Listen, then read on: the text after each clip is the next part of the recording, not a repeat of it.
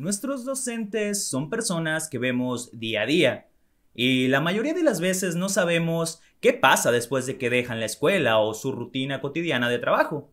Es por eso que hoy tenemos un, invitado al cual entrevistaremos para abordar un poquito más y conocer cómo es esa vida detrás del profesor y detrás de las aulas. Estás en The Oldcast, no le cambies que esto está a punto de comenzar.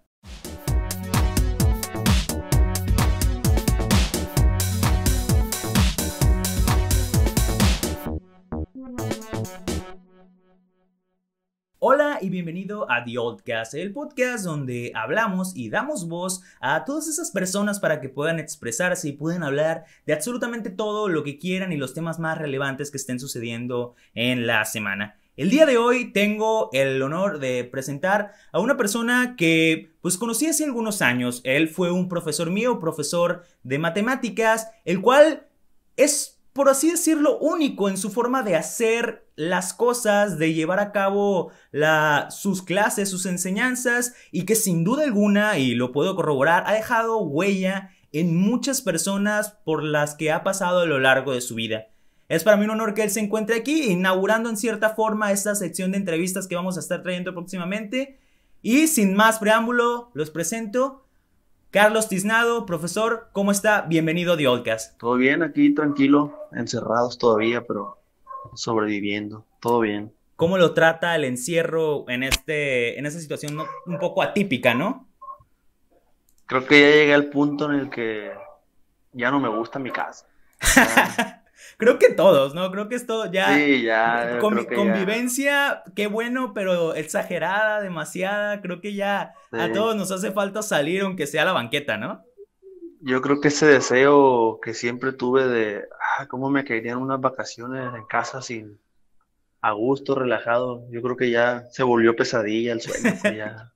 y lo, y lo Era Dígame, dígame. Una semana, habría, una semana habría estado bien, yo creo, pero ya tres meses, cuatro meses, ya ni sé ni cuánto llevamos, ya yo creo que no. Yo creo que son cuatro y ya vamos para cinco. Y según yo tengo entendido, esto va para hasta el año que viene, ¿eh? por lo menos en el área donde se maneja usted, que es el área de la educación, es lo que me han dado a entender a mí. Y yo creo que lo que más le, le, le, molesta en este sentido, y supongo que a todas las personas que están realizando su trabajo desde casa, en este caso usted las clases virtuales, es que si bien el trabajo es el trabajo, y la casa la vemos como ese descanso, no ese lugar en el cual no queremos saber nada de trabajo y es completamente eh, el escape, por así decirlo. Y ahora que ese lugar se convierta también en tu trabajo, ahí yo creo que es donde nos pega directamente, ¿no?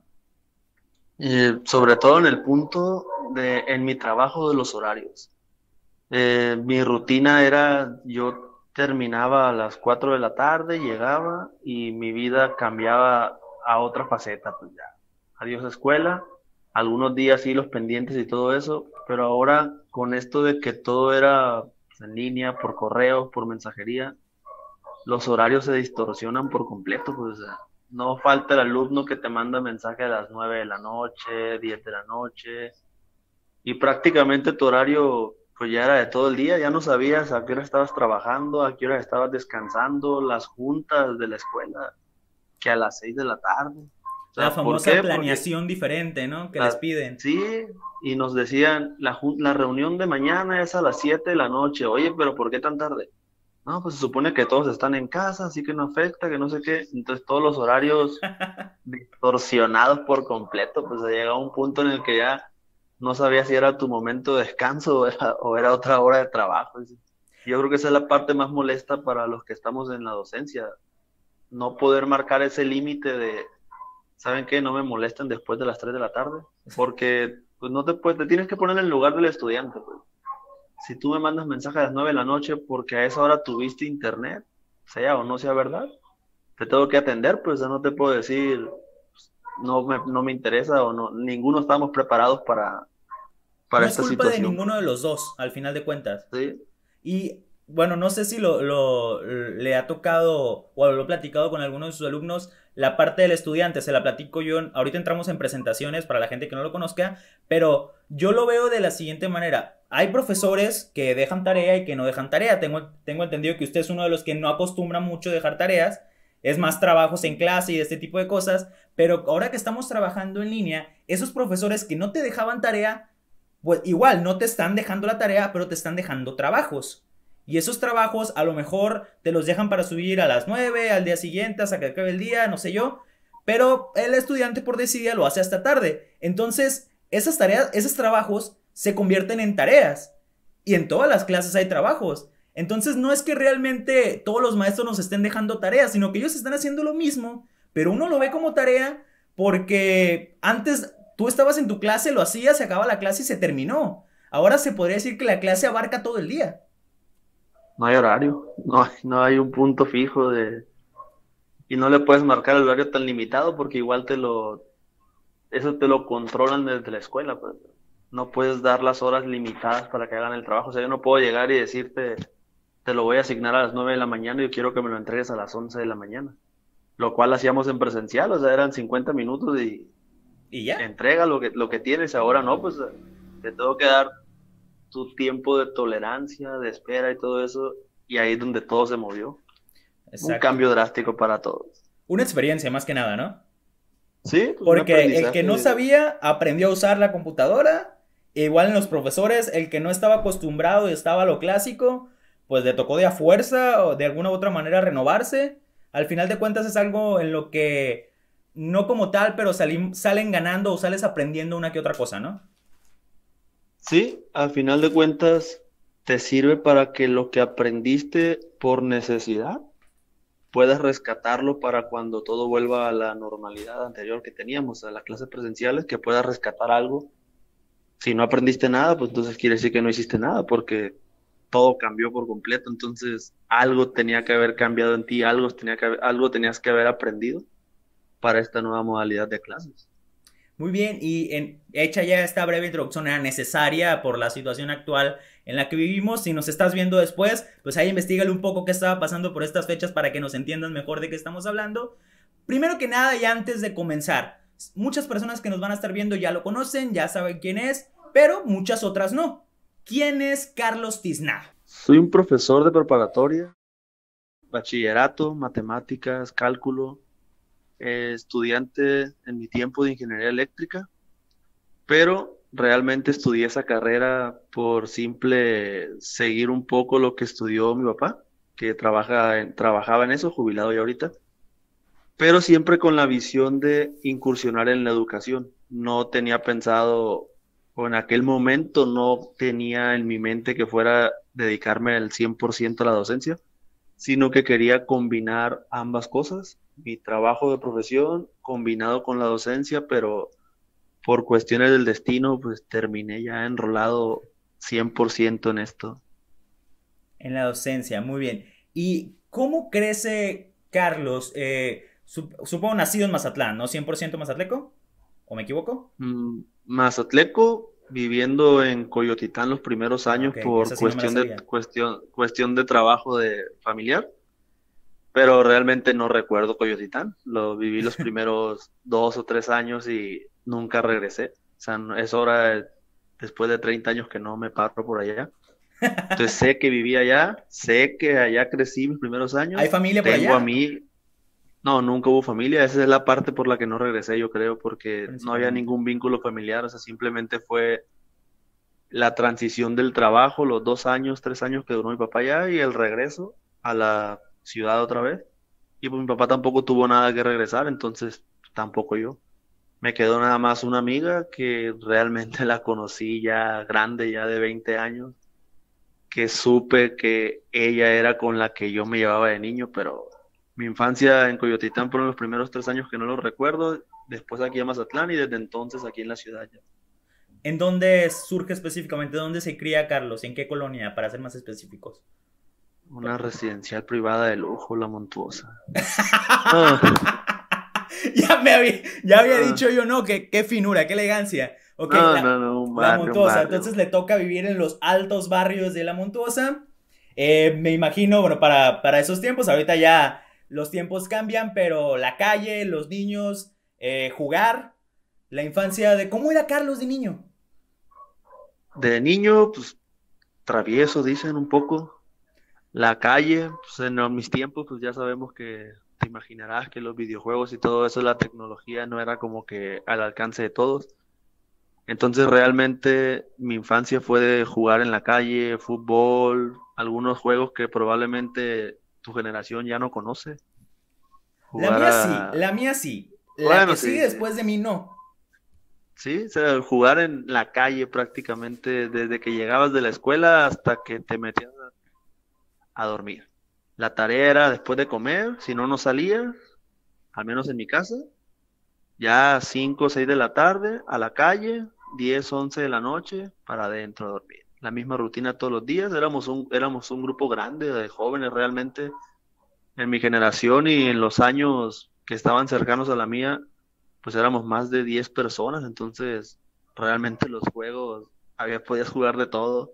Eran esos, eran esos tiempos en que los papás no veían tele, ¿no? Que tenían muchos hijos, no como ahorita. Mm.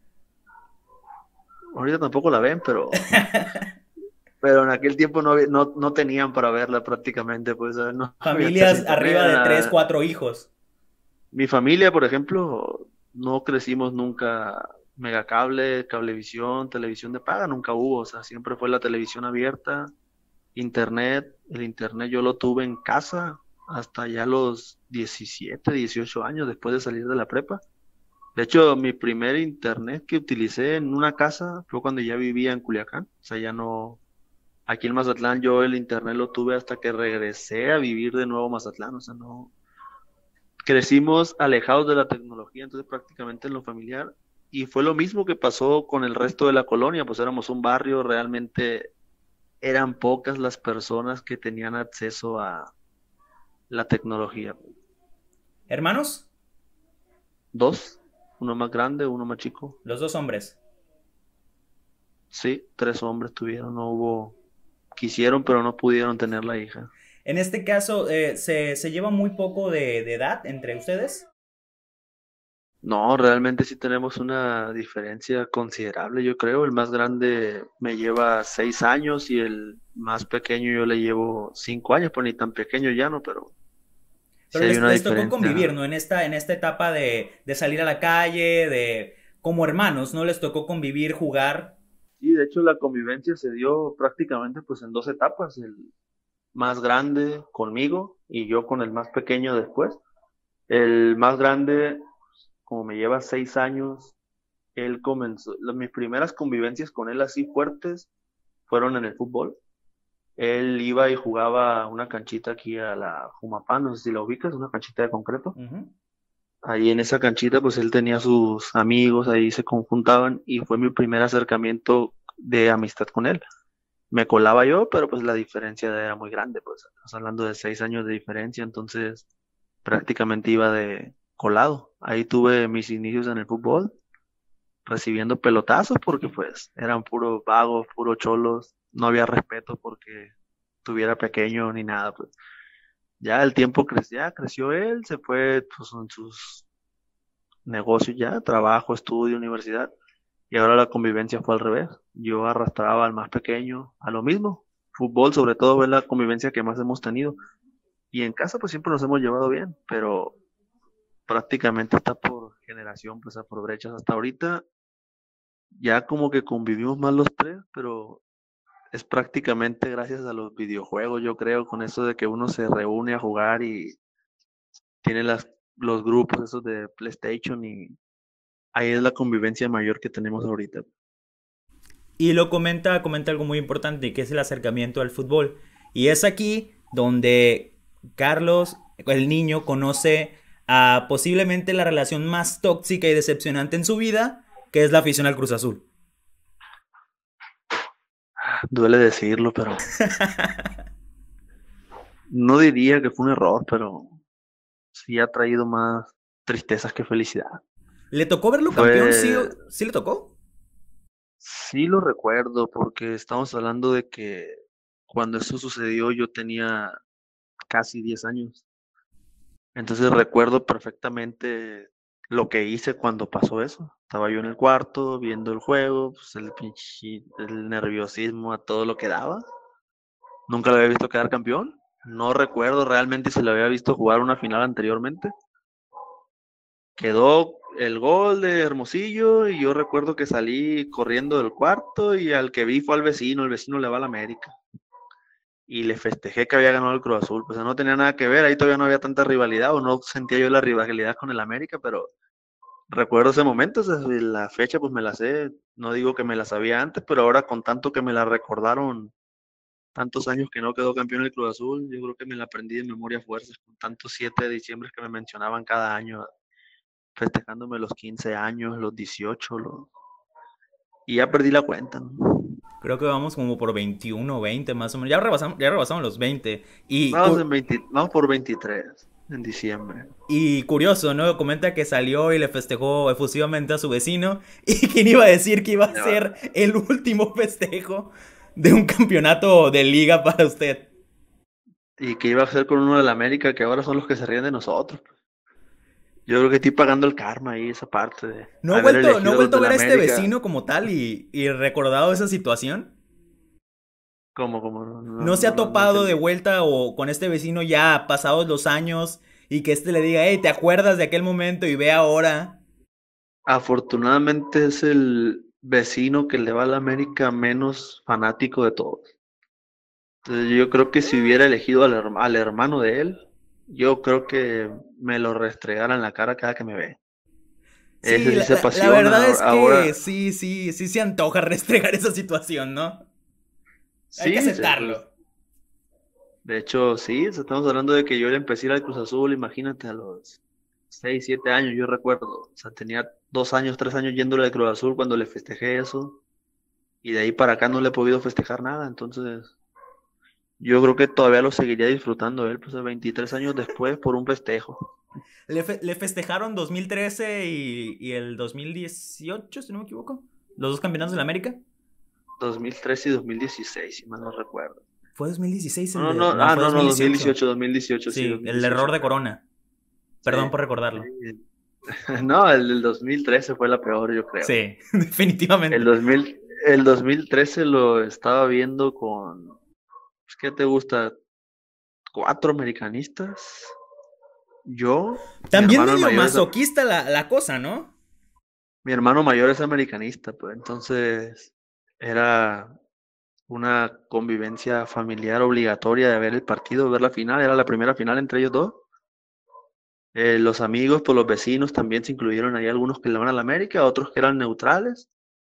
No se me olvida que al medio tiempo no me burlé porque traía el antecedente de que ya habíamos perdido varias finales, entonces quieras o no sentía ese nerviosismo de decir, ¿realmente puedo festejar ya o, o va a pasar de nuevo? O sea, y no me burlé de ellos, ellos sí estaban tristes, estaban uno que otro llorando por ahí, no vamos a dar nombres ni nada para no ofender a nadie, pero había uno llorando al medio tiempo.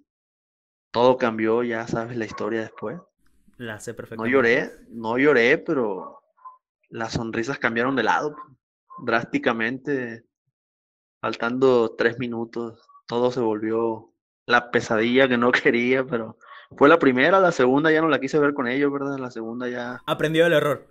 Aprendí el error, elegí una salida más sencilla, inventé que tenía por ahí otra cita ya planeada para ver la final. Simplemente estaba huyendo, ¿verdad? Ya la confianza que les tenía. Yo como... yo creo que así... Dígame.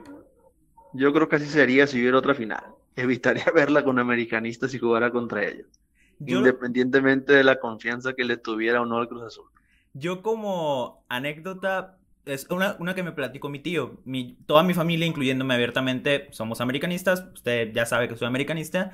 Eh, el día de esa final, no le voy a mentir, yo no la yo no era un niño todavía, unos 10, 8 años, no recuerdo exactamente cuántos, unos 10 años. No, mentiras, 2013, ya tenía 13 años. Pero en ese entonces no era tan aficionado al fútbol como lo soy ahora. Pero me comenta mi tío que él es mecánico Llega uno de sus clientes eh, de confianza, Cruz Azulino, a morir después del primer partido que, se, que gana el Cruz Azul 1 a 0. Y llega a restregarle el triunfo y dice, ya, ya tenemos la copa, ya ganamos, esta no nos la quita nadie. Y mi tío dice, espérate, todavía falta otro partido, todavía falta otro partido. No, no, esta ya es de nosotros. Ya no se volvió a parar el cliente después del siguiente partido. Perdió un cliente por el Cruz Azul. Pero yo creo que ese aficionado del Cruz Azul no apenas la que le empezó a ir, yo creo, porque todos los que le vamos desde hace muchos años ya aprendimos que no festejamos hasta que diría, partido, pues diría. Álvaro Morales, al Cruz Azul le creo hasta que gane el título y pase un día. Sí, de hecho, me pellizco unas 10 veces antes de, antes de gritar campeones porque uno tiene que aprender de lo que ha vivido, pues. Y bueno, profe, Bueno, el, no. el fútbol obviamente forma parte importante de su vida, pero pasemos ahora un poquito a la parte académica. ¿Cómo era Carlos, ese Carlos, ya digamos un poco más de secundaria, porque la primaria no es tanto margen en ese sentido, sabemos que es un poquito más, más relax, somos niños, es normal, pero en la secundaria preparatoria más o menos, específicamente secundaria, ¿cómo era Carlos como estudiante? De hecho, sí voy a tocar un poquito la primaria antes de entrar a la secundaria. A ver, Viví un cambio, un cambio muy drástico entre primaria y secundaria. Eh, en la primaria estuve en varios concursos. Hasta sexto año tuve el mismo profesor desde cuarto hasta sexto año. Con él estuve en varios concursos, profe Joel. Después de la, de la primaria, al entrar a la secundaria, me tocó en el turno vespertino, la Miguel Hidalgo. Entonces el cambio fue drástico. El ambiente, digamos que no era precisamente de gente muy estudiosa. Entonces yo caí un poco en ese juego. No descuidé la escuela, pero tampoco fue como que me dedicara de lleno. Entonces esa etapa realmente de la secundaria yo creo que fue la menos académica que tuve. Fue más diversión, más juego. No me arrepiento de nada realmente. Después de tres años ahí, el paso a la prepa fue otro cambio drástico por completo. De ser puro juego y diversión aquí, decidí entrar a la Vasconcelos. Realmente yo no sabía que era Vasconcelos. Simplemente una hermana de un compañero de la secundaria estudiaba ahí y me llamó la atención ir a preguntar qué, qué era esa escuela. Mi hermano había estado en Cebetis. Yo me fui a Vasconcelos, pregunté ahí en Vasconcelos y me quedé en la escuela pero fue un cambio muy drástico. Regresar al turno matutino fue el primer cambio y después adaptarme al estilo que se llevaba en esa escuela. Iban puros de la ETI, prácticamente un 80% estudiantes de la ETI. Entonces, cuando yo llego al salón, entro al salón, llego tarde, primer día, obviamente, la costumbre la tengo desde entonces. No pude levantarme temprano, llegué 7:10, 7:15 de la mañana. Recuerdo perfectamente que era el profesor Abundio y estaban en la clásica Uf. etapa de, presen- de presentación. Yo soy fulanito, vengo de bla, bla, bla, bla. Entonces, cuando yo llegué, pues me tocó el único asiento disponible, la última silla de la fila que está enfrente del escritorio. Pues me recargué en la pared, quedándome dormido prácticamente los ojos rojos de sueño. Cuando terminan de presentarse todos, pues prácticamente todos dijeron Eti. Me dijeron que me presentara yo. Me presento y digo Miguel Hidalgo Vespertina, la facha que llevaba. No, pues prácticamente duraron todos un- pusieron cara de Sí. cuidado. es el vago. Duré un tiempo para adaptarme porque prácticamente se llevaban entre ellos, pero los grupos estaban muy cerrados. Los de la ETI con los de la ETI, los de la Federal con la Federal y yo, pues nada. Mis primeros amigos fueron los dos más vagos del salón.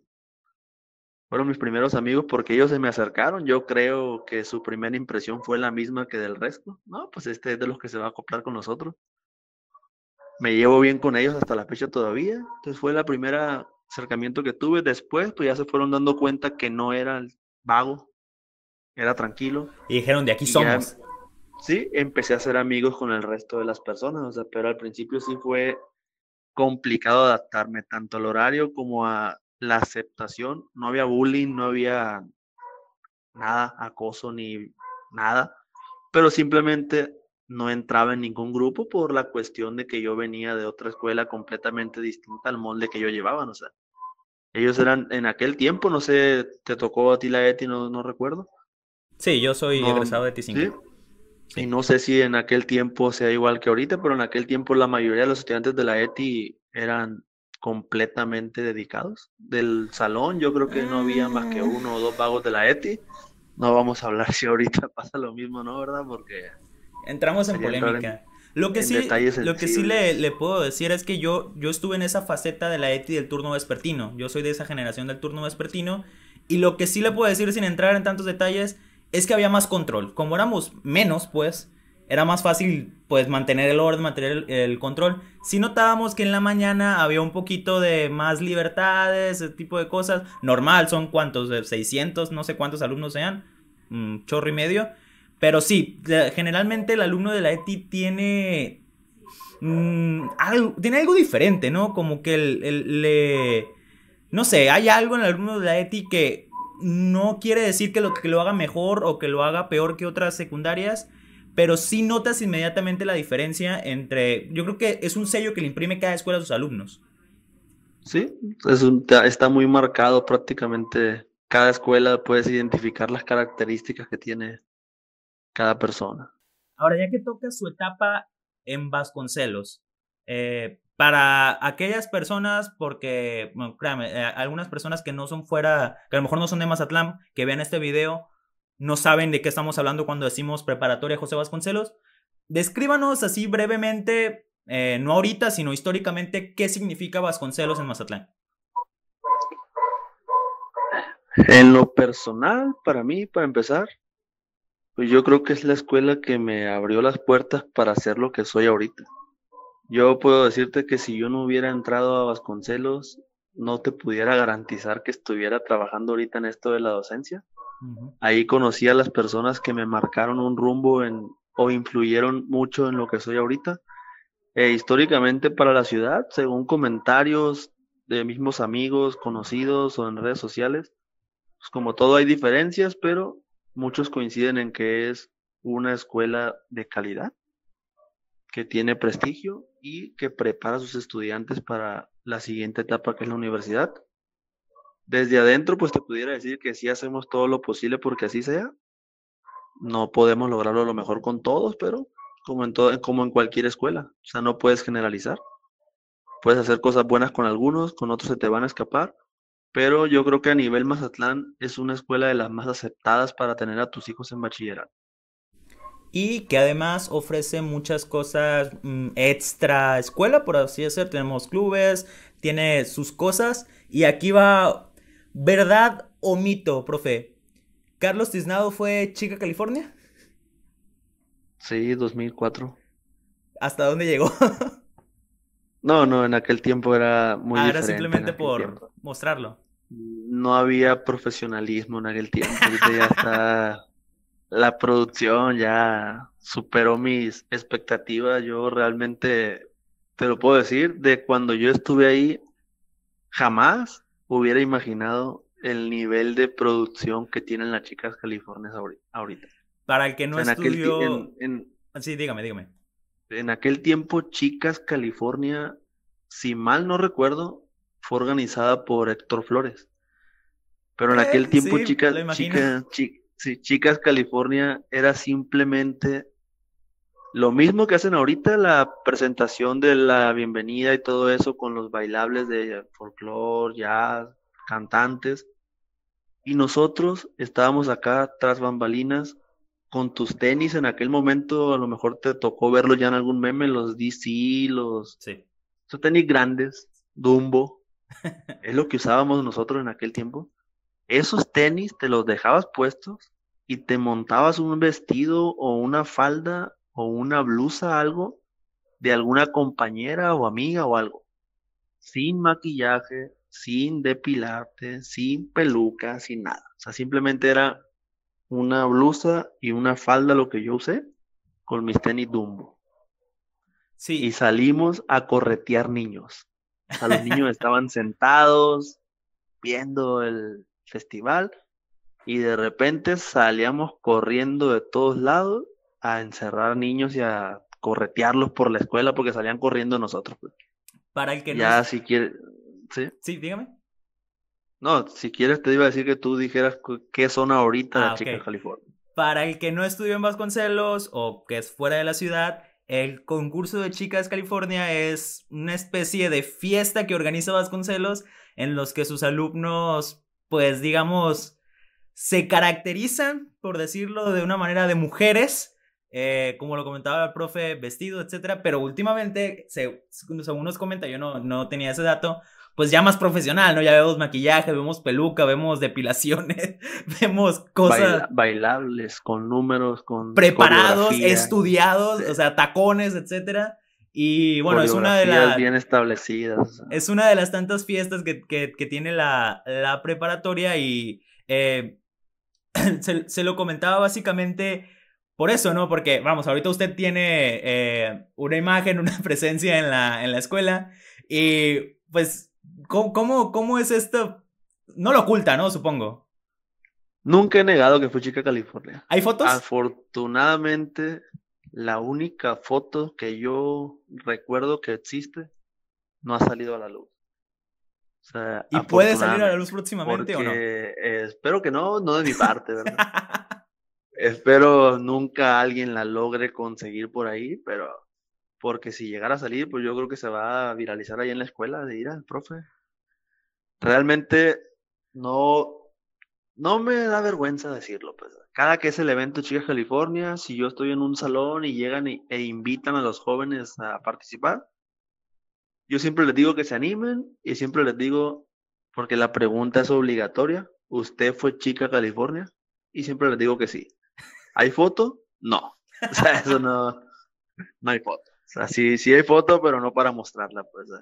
Yo tengo esa foto porque me la pasaron ya por allá del 2010, 2011, cuando entré a la preparatoria y de hecho acababa de entrar a la preparatoria cuando me llegó esa foto en una etiqueta de Facebook y fue un pleito ahí para que la quitaran porque voy entrando y ya me van a meter con esa foto, dije no, va a ser mi carta de presentación, que como que no, dije no. Y ya desapareció ahí de, ese rumbo, pero sí la conservé yo. O sea, dije, ah, pues la voy a conservar, no pasa nada que le enseñe a que me jubile, dije, que no tenga nada que perder. Mientras no, falta mucho. Ahora, eh, ya, ya tocamos este aspecto mm, social, por así decirlo, de, del comportamiento, de cómo eran sus tiempos en, en la preparatoria, pero a mí me interesa saber cuándo surge este amor por las matemáticas o este gusto por, por los números, por las ciencias exactas como tal. Cuando yo estaba en primaria, como te comentaba, estaba, pasaba en concursos, pero eran concursos prácticamente generales de conocimiento. Ahí hubo una vecina psicóloga que hizo una encuesta, un test o algo de ellos, que lo que ellos practican, donde me salió que yo tenía una habilidad marcada respecto a mis amigos del mismo barrio en el área de las matemáticas pero tenía 11 años, 10 años, o sea, no fue algo a lo que yo le diera importancia en ese momento. Siempre fui hábil para sacar cuentas, pero realmente no sentía como que esa pasión por dedicarme a eso. Pasó el tiempo secundaria, como te comentaba, mucha vagancia, menos estudio, no desarrollé ese gusto o esa pasión por las matemáticas. Cuando yo llegué a preparatoria, primer año se me hizo sencillo, no me sentí exigido realmente, entonces seguía igual, sabía que podía hacer las cosas, pero no, no sentía que eso era mi fuerte. Cuando llegué a segundo año preparatoria me tocó el profesor Cervantes, de hecho yo creo que a él le debo la parte esa de dedicarme a, a lo que son los números ahorita, las matemáticas y todo eso. Y la imagen pues de él siempre fue, y es hasta ahorita, de que es un reto pasar con él, de que sacar un 10 con él. Y yo recuerdo perfectamente que cuando me dijeron que me tocaba él, lo primero que le dije a mis compañeros fue, yo voy a sacar 10. Y en primer año no saqué 10 todos los parciales, o sea, era bueno, pero pues tampoco daba el extra. Y con él fue donde sentí el reto y me empezaron a gustar las matemáticas, de que puedo dar más, puedo dar más, puedo dar más y desde ahí agarré el rumbo ese de los números. O sea, segundo año preparatorio, estamos hablando del 2003. Ya tenía mis 15, 16 años y apenas fue cuando descubrí que sí realmente me apasionaban las matemáticas, pero hasta que fui exigido de demostrarme que podía dar un poco más con eso. Toco un punto que ahorita vamos a tratar un poco, que son de, los, sus, sus profesores. Entonces, llegamos a tercer año de, preparatoria. eh, supongo que en ese entonces no se manejaban las áreas como tal o ya existía esta división. Sí, se dividía, pero la división era forzada, no como ahorita que eligen a dónde en segundo, a dónde en tercero. En aquel momento tú llegabas a tercer año y en tercer año tenías que decidir qué querías. Querías informática, querías contabilidad, ah, tenías, que irte a, tenías que irte a sociales a fuerza. Querías químico, tenías que irte a, perdón, querías análisis, tenías que irte a químico a fuerza. Querías diseño, tenías que irte a físico a fuerza. Estaba forzado. Yo en aquel momento sí me debatía entre qué quería. Quería físico por la cuestión de los números, porque ya le había agarrado esa parte del cariño de, de seguirme exigiendo, pero quería informática, no quería diseño. Entonces fue prácticamente la decisión de a cuál renuncias no me arrepiento de haber renunciado a informática. Eso le iba a me fui a físico, sí, me fui a físico, pues simplemente siguiendo, y lo voy a decir, a Cervantes. En físico no me en informática no me va a dar Cervantes, me voy a ir a físico, quiero que me siga exigiendo. Eh, le saqué 10 en todos los parciales, pero no fue fácil, no voy a decir que estaba regalado. Me exigió y hasta ahorita le agradezco, concursé yo en preparatoria en concursos de matemáticas y nunca me sentó. O sea, ni así, ni por eso me sentó. Hasta ahorita de juego le digo yo a él que se pasaba, que qué malo, que no sé qué, pero se lo agradezco porque yo creo que eso me hizo que no perdiera el piso y que me siguiera exigiendo a que tenía que seguirme esforzando. Pues. Ok, entonces es en base a, bueno, terminamos la preparatoria con un amplio camino por el área de las matemáticas. porque comenta usted que estudió ingeniería eléctrica por su papá, más que nada? Sí. Y porque es por escoger una carrera que tenga que ver con los números, supongo también. Sí, cuando yo estaba en tercero de prepa, me llegó febrero, marzo y realmente estaba indeciso. Pues. No sabía qué quería hacer con mi vida. Mi hermano era, mi hermano era ingeniero civil ya estaba por graduarse de ingeniero civil o ya se había graduado, no recuerdo perfectamente. Y yo no sabía qué estudiar. Quería algo que tuviera que ver con números, pero realmente sabía que quería dar clases, pero quería hacer algo más. No quería encerrarme nada más en las clases. Y no sabía qué. Entonces, cuando ya se me fueron pasando los meses, realmente yo estudié ingeniería eléctrica porque eso fue lo que estudió mi papá y es en lo que trabajaba. Entonces mi plan B era, bueno, si las cosas no salen como yo quiero, pues trabajo donde él trabaja. O busco la oportunidad de trabajar donde él trabaja. Pero ese siempre fue mi plan B. Realmente no quería que fuera esa la ruta que yo iba a seguir, pero dije, bueno, uno no sabe qué va a pasar después, entonces voy a estudiar esa carrera que me da ese, como que ese seguro de que ahí puedo tener algo si fracaso en lo que estoy buscando. Por eso terminé en Culiacán. Realmente yo me fui a inscribir a Culiacán a las, ¿qué te gusta? El 8 de mayo. El examen de admisión era dos semanas después. O sea, prácticamente decidí sobre la última hora de que ese iba a ser el lugar donde iba a estudiar. Y ahora abro un poquito, un pequeño paréntesis porque me parece importante este punto. Eh, le, toca vivirlo cada año, ¿no? los estudiantes, la, etapa de, terminar la preparatoria y brincar a la universidad es un paso muy importante porque, vamos a decirlo como te estás jugando tu futuro, al final de cuentas, eh, en lo que vas a, no forzosamente, pero en lo que muy tentativamente te vas a dedicar el resto de tu vida. Y usted comenta que no sabía qué hacer, no sabía, lo dijo literal, qué hacer con su vida. Y así hay muchos alumnos año con año, le ha tocado verlos durante distintas generaciones. ¿Qué le aconseja a ese alumno que dice, no tengo la menor idea de qué quiero hacer con mi vida? Ahí realmente yo creo que es una decisión muy complicada de tomar a los 17 años. O sea, yo creo que... Es la primera decisión importante de tu vida, podría llamarse. Yo creo que elegir secundaria, preparatoria, te marca, pero no te define tanto como ya estudiar una carrera. Y yo creo que a los 17 años todavía realmente somos muchos los que no teníamos la madurez como para visualizarnos haciendo algo el resto de nuestra vida.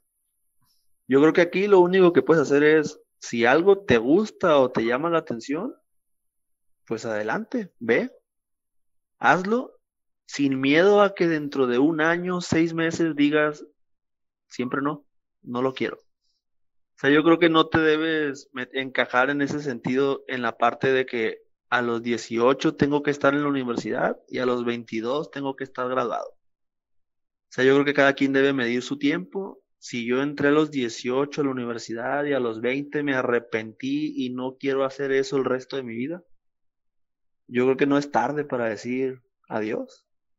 Me voy y busco mi camino por otro lado. Pues a final de cuentas, yo creo que dos años no es nada comparado con 40 haciendo algo que no te gusta. Pues. O también está la parte de terminarla y buscar, porque, bueno, por lo menos esa es mi perspectiva. Yo soy de las personas que piensa que toda la vida vamos a ser estudiantes. No porque termines la universidad significa que tu vida como estudiante terminó. Entonces yo, yo tengo, yo soy del pensamiento de que si ya te equivocaste, si ya de plano crees que realmente no es para ti, pero estás muy cerca de terminarlo, termínalo y vuelves a empezar, o sea, lo vuelves a buscar y pero lo importante lo importante aquí es que ya tienes el título, o sea, ya tienes el aval de que si esa nueva aventura no te vuelve a funcionar, por lo menos te puedes amarrar con el título aquí que sabemos que un título no define cuánto sabe o cuánto puede hacer una persona, pero lo ocupas para que te contraten al final de cuentas. Sí, si lo puedes tolerar el terminar, adelante. O sea. Exactamente. Ahí es una decisión igual, complicada de tomar, pero yo creo que lo único que no puedes hacer es, por no perder dos años, o tres o cuatro, o por no terminar la carrera, perder el resto de tu vida en algo que no te apasiona. O sea, yo creo que a nadie se le recomendaría vivir haciendo algo por dinero, vamos a suponer, y no porque te guste realmente. O sea, hay de todo, o sea, uno tiene que tomar decisiones porque hay prioridades en la vida. Obviamente, si yo tuviera una necesidad y tuviera que trabajar en otra cosa, lo tengo que hacer. O sea, no, no voy a poder escapar de eso, pero en cuanto a las carreras y todo eso, yo creo que sí es importante, como dices tú, o sea, no perder de vista que aunque tenga 20, 30, 40 años, puedo seguir estudiando algo que me guste. Exacto. Ya, ya, ya había varios decir, mamá, me voy a dar de baja. El profe Carlitos me aconsejó que me diera de baja. No, pues prácticamente no es un consejo para que lo hagan, pero yo creo que sí tienes que analizar muy bien en ti, o sea, en tu interior, si realmente estás contento con lo que estás haciendo. Correcto. Y ahora, ya, entramos a la universidad. Supongo que pan comido el examen de admisión, ¿no? Sí, de hecho, química no, pero matemáticas y física sí. La química nunca ha sido mi fuerte y yo comprendo en esa parte a los estudiantes. Cuando algo no te apasiona, cuando algo no te gusta, es muy complicado que vayas a ser el mejor en eso. La única parte donde no los comprendo es en la parte de que dejes de hacer las cosas. o sea, yo nunca dejé de hacer las, ¿sí? Nunca dejé de hacer las cosas en química. Lo intentaba, lo intentaba, lo intentaba, pero realmente no tenía ese, esa habilidad, aunque en cierta parte es parecida a las matemáticas, no tenía la capacidad para retener la información como lo hacía con matemáticas. En matemáticas yo podía ver un problema y ese problema relacionarlo después con otro tema. En química no. O sea, en química prácticamente iba al día, iba, esto es para esto, y no me preguntes qué más puedo hacer con ello porque no podía. Recuerdo mi primer siete de la preparatoria y único siete fue en química. Y pues la verdad no me siento que diga yo, uff, está mal no, Fue para lo que fue para lo que me alcanzó porque recuerdo que hice mi esfuerzo por salir bien, entonces ni modo de frustrarme por eso, dije. O sea, si mi habilidad está en otro lado, pues ni modo. O sea, no, lo que voy a hacer es esforzarme por hacerlo lo mejor posible y que me toque lo que me tenga que tocar. ¿Quién fue el autor de ese 7 en la boleta?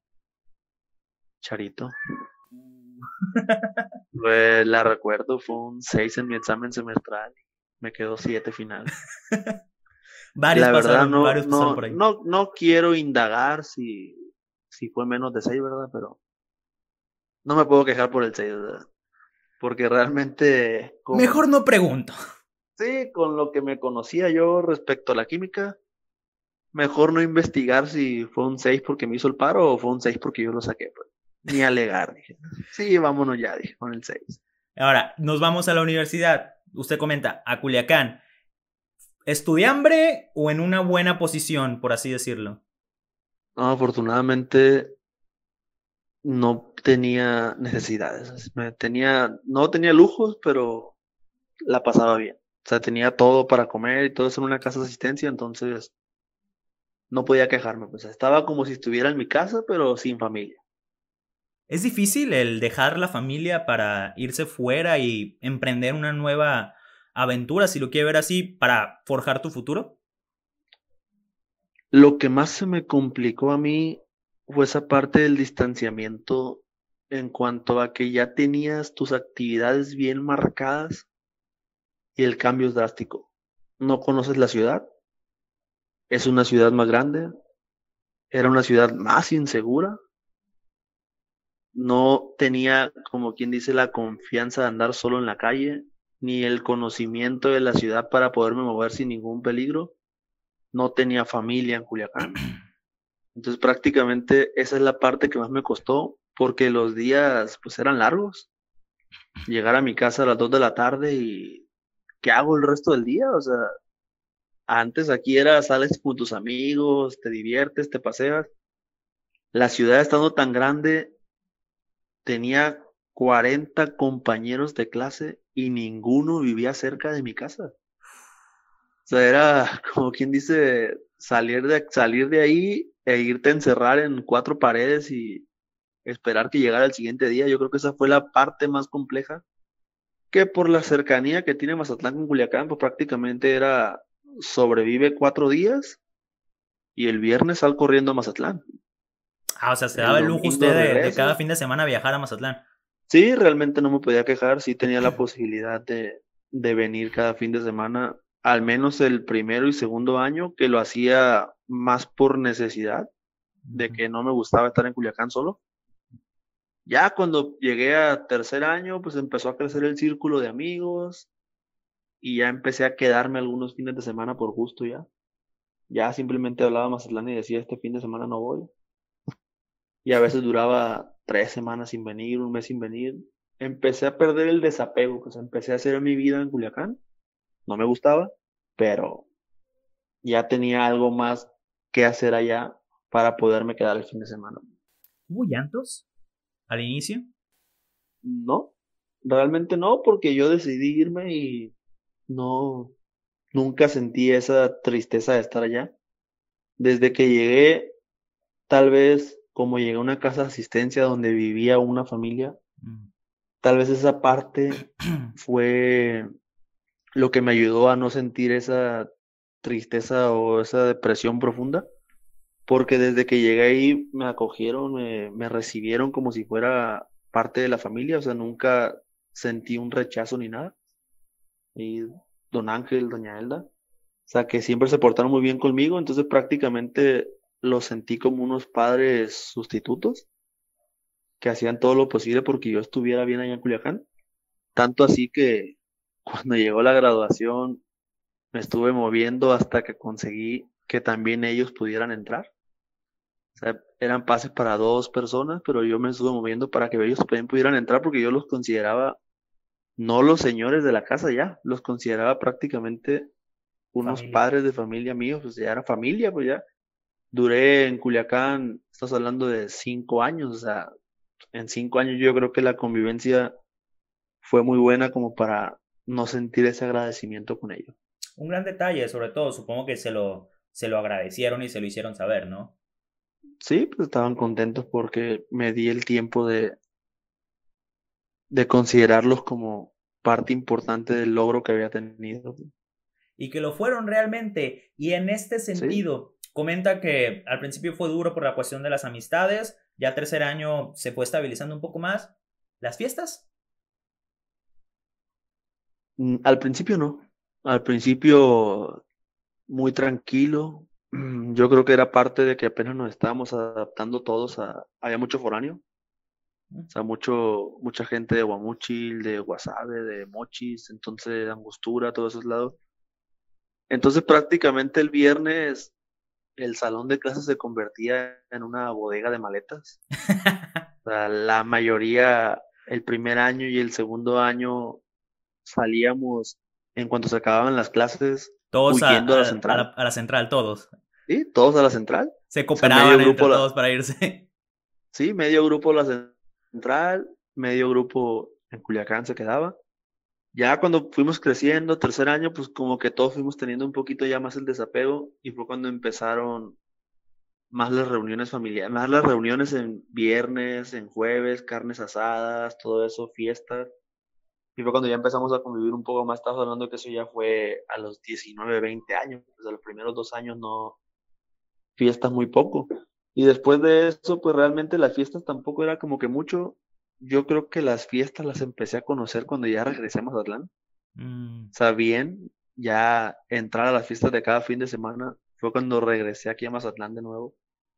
Yo considero que por las amistades, o sea, igual mis amigos de Culiacán tampoco eran tanto de, andar en fiesta de antros cada fin de semana y cuando me empecé a enrolar aquí en Mazatlán de nuevo, yo creo que coincidí con las personas adecuadas para que me empezara a gustar o conocer ya la fiesta aquí en Mazatlán. ¿En qué año se vuelve, vuelve a Mazatlán? 2010, mediados del 2010. 2010, volvemos a Mazatlán, ya con el objetivo cumplido, título en mano. ¿Cuál era el lugar, el lugar que más visitaba Carlos en 2010 en los fines de semana? El mismo de ahorita. Bueno, ahorita no, ¿verdad? Porque no nos dejan, pero. Exacto. El Oyster. el Oyster. Santuario de, del barrio. No, se siente como, como, como si estuviera dando clases. Ya ve que está hay puro de, de preparatoria y así. De hecho, ¿has entrado últimamente? la verdad, yo nunca he ido al Oyster así para, en, son de fiesta, la verdad. Es muy variado, es muy variado, hay de todo. Dicen que se pasa bien, pero que hay que tener cuidado. Te, encuentras gente más grande, gente más joven. Yo creo que es uno de los lugares más variados respecto a la edad. Sí hay que tener cuidado porque, como te digo, es el santuario del barrio, entonces También, también dicen, también dicen que cuando que cuando pagan la beca de la, la, beca Benito Juárez se llena. Es muy probable, barato y, Entonces barato y divertido. Entonces vuelve, vuelve a Mazatlán, ya le comentábamos con título en mano. ¿Qué pasa después? Estuve tres meses viviendo de la renta nada. Casa, Nini, ver tele, hasta que, lo confieso, se me empezaron a acabar los ahorros y dije, tengo que trabajar.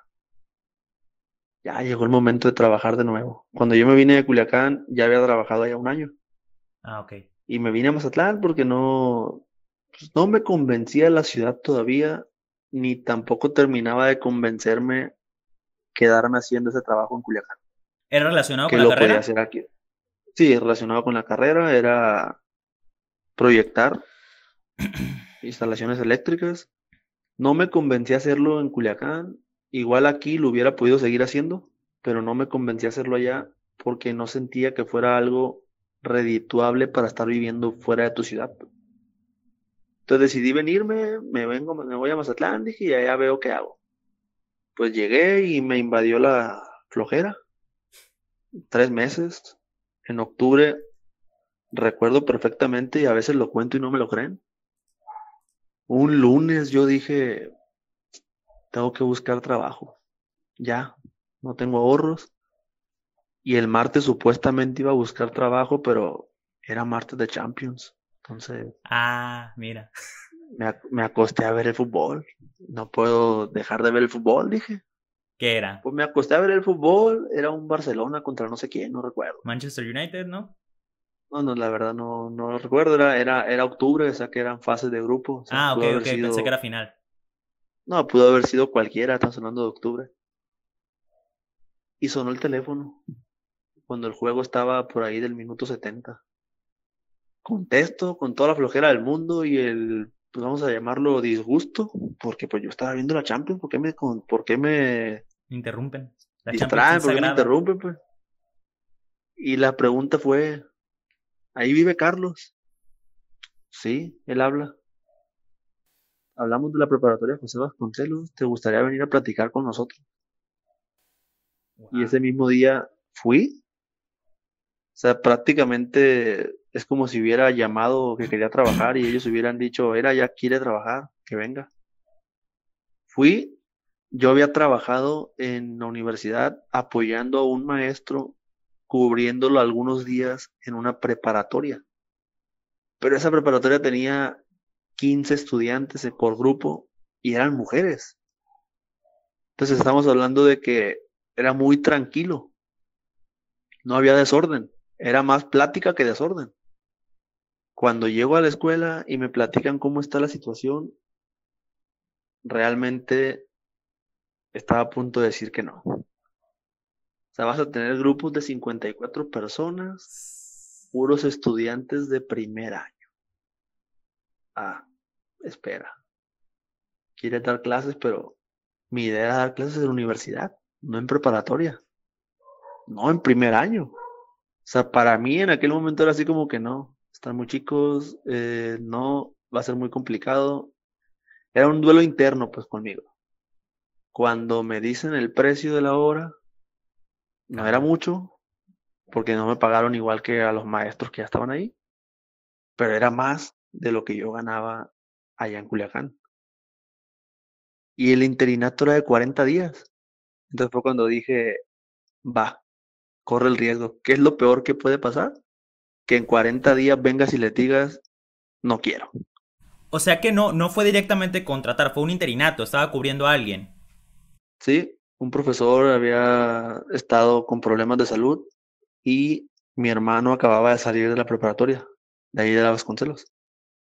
Él me comentaba que el profe tenía ya un año o más donde iba y trabajaba una semana y descansaba dos, trabajaba dos, descansaba un mes.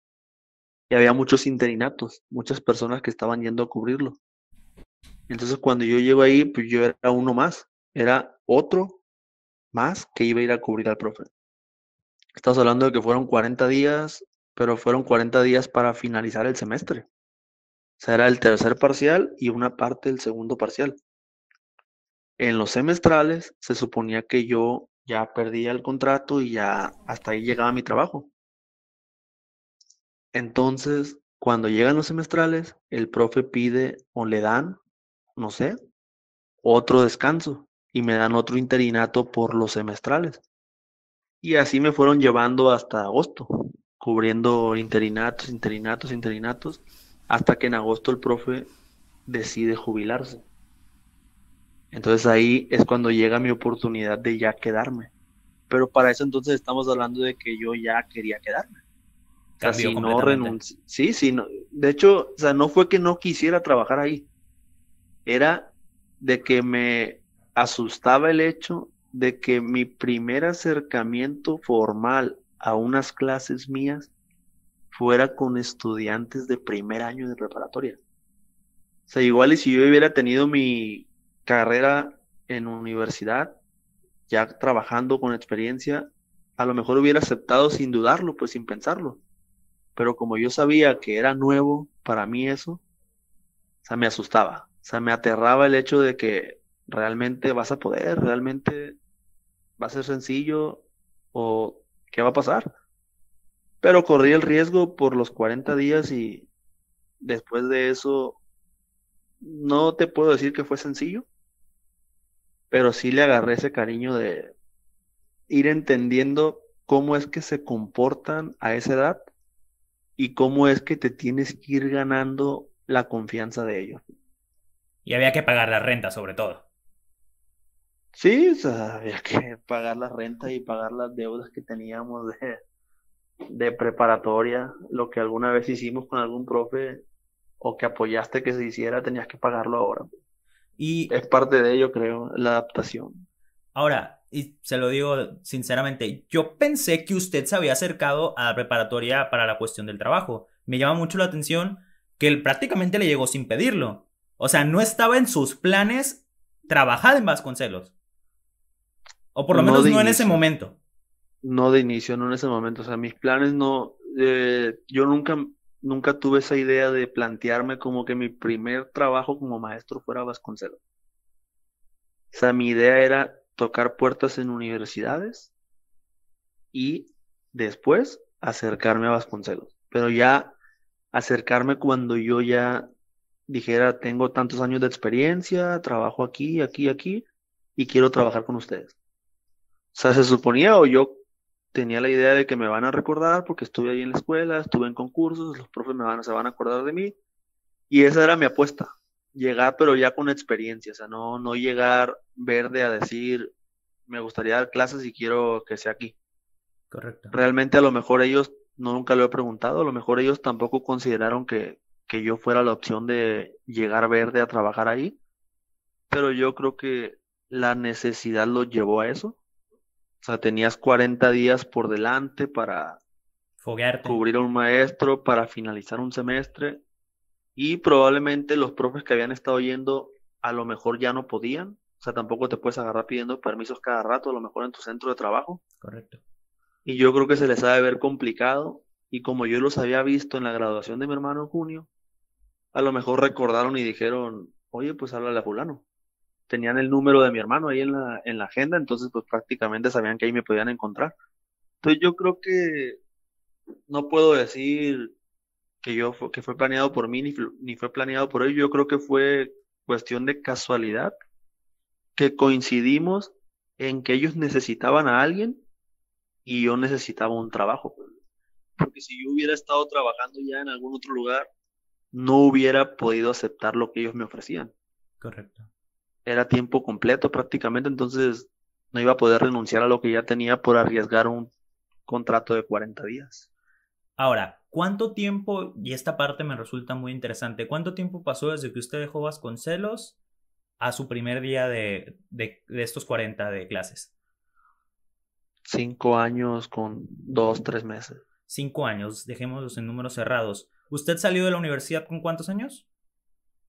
20, son 2009, No, perdón, de la, de la preparatoria. 17.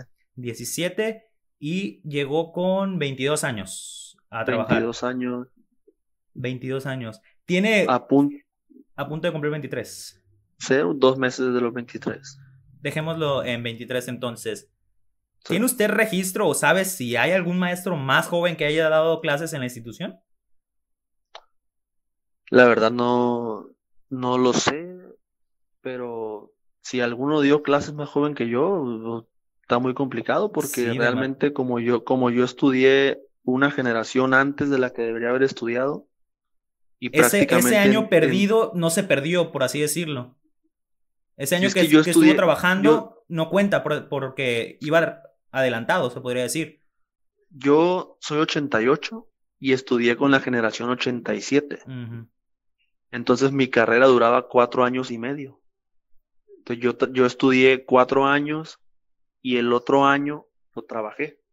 Entonces prácticamente se compensa. Yo, se compensa con esa parte. Entonces, para que alguien haya tenido, haya entrado a trabajar a la edad que yo trabajé, si estudió normal en la generación que le toca, tenía que haber agarrado una carrera de cuatro años. O una carrera de cinco años y que estuviera en los 17 entrando ahí, pues pero Ahora con la UTSIN, pues sí se puede dar el caso de que haya alguien más joven que yo. Sí, pero ya sería verdad, cuestión de futuro. Sí, hay, no, pues es que hay varios maestros que estudiaron ahí en UTSIN, que están en la escuela, pero realmente desconozco si entraron desde que salieron o entraron después, o sea, no. Correcto, correcto. sí, hay la, sí existe la posibilidad, pero no estoy seguro de eso. Ahora, esto, sinceramente, a mí es lo que más me, me causa intriga y me llama la atención. Usted regresó con 23 años, habían pasado 5 años desde que dejó la, la preparatoria. A usted le tocó trabajar con sus profesores, ¿correcto? Con la mayoría de aquellos que le dieron clases. No se había jubilado ninguno cuando yo entré. ¿Cómo es? ¿Cómo es esta transición? Todos los que me dieron clases seguían ahí. ¿Cómo es esta transición de ser el alumno a ser el compañero? Eh, afortunadamente, cuando estuve en la preparatoria, tenía muy buena relación con Oscar, y con Cervantes. Oscar era un profe inglés. Tenía muy buena relación con ellos. Entonces, cuando yo llegué, pues prácticamente fueron a los que me acerqué. Más a Oscar que a Cervantes, porque a Cervantes yo le digo papá. Mi papá. ¿Por qué? Porque fue el que me inculcó, yo siento, le agradezco que fue el que me inculcó por ese camino los números y fue a la persona que me acerqué cuando yo entré a trabajar ahí. Correcto. O sea, cuando yo entro a trabajar ahí, yo es la primera persona que busco. Y voy y lo busco en su salón y le digo, profe, me están invitando a trabajar aquí, dicen que mañana empiezo, algún consejo, recomendación que me quiera dar. Y él fue prácticamente, vamos a llamarlo así, el que me apadrinó en ese sentido de cómo iniciar en las clases. Ya después yo fui forjando ahí un poco qué me gustaba, qué no me gustaba, me fui adaptando, pero yo creo que comencé siguiendo tratando de imitar un poco el molde de él. Ya ahorita yo creo que si lo compara ya no se parece. Nada. Ya decidí agarrar yo mi, mi rumbo ya prácticamente, pero al principio traté un poco de seguir los pasos de él porque era como mi modelo a seguir o no al 100% porque en la universidad tuve otro maestro, dos, tres maestros que también me influyeron de forma positiva. Traté de hacer ahí como que mi mezcla de rescatar algunas cosas de uno, del otro, de lo que iba aprendiendo, ya fui dando mi toque, pero al principio pues sí era la relación personal, pues era un tanto más compleja, porque pues yo llegué hablándoles de usted, o sea, llegué hablándoles con el respeto que les tenía cuando me dieron clases el respeto no se los he perdido, pero el usted ya no sé dónde quedó, pues ya ahorita muy diferente ya el trato con ellos y todo eso, pero fue Oscar la primera persona con la que yo me empecé a acercar. En aquel momento él todavía trabajaba prácticamente todo el día ahí en la escuela. De ahí yo creo que salió lo de Carlitos. O sea, de ahí se quedó lo de Carlitos, yo creo, porque cuando los profes se referían a mí con los alumnos, era, ah, sí, el Carlito, yo le di clases. O sea, profe, maestra, ¿usted le dio clases al profe de matemáticas, al nuevo? Ah, sí, Carlitos. Profe, ah, sí, Carlitos. Y yo creo que de ahí se me quedó lo de Carlitos, una por ser el más joven y otra porque había estudiado ahí y, y, los profes me seguían viendo como el alumno que tuvieron ahí, aunque me habían pasado cinco años, pues todavía no era como uno más de la del grupo, pues.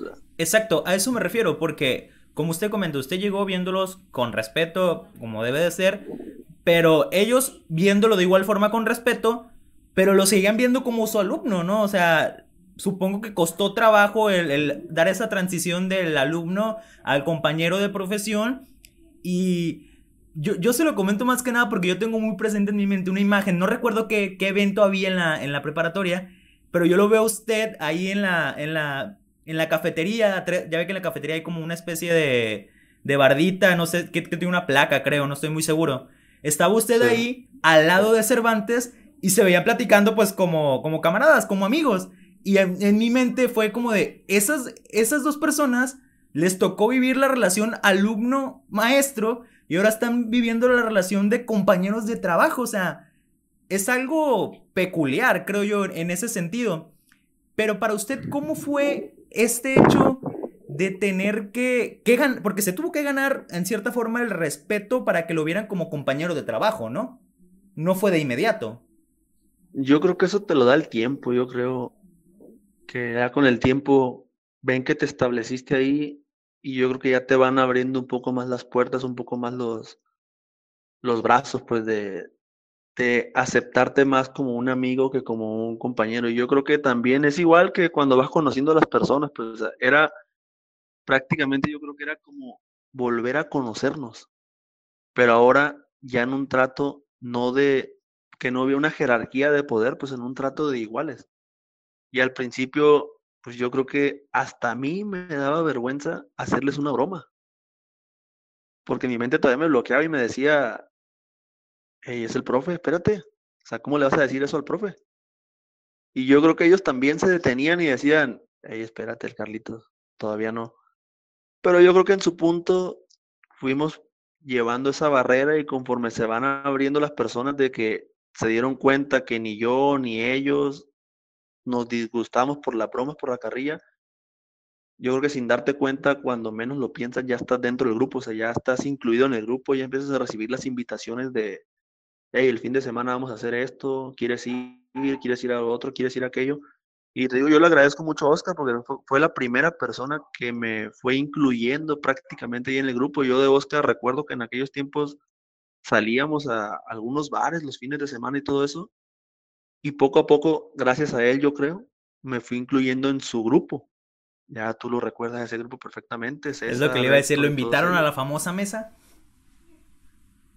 Mm, no como tal, ¿verdad? Porque yo creo que ese puesto te lo ganas yendo todos los días. Pero al menos yo no me siento excluido. Pues cuando voy y me siento ahí, no siento que me hagan el feo ni que me hagan un rechazo. Pues, siento que sí me aceptan ahí con ellos.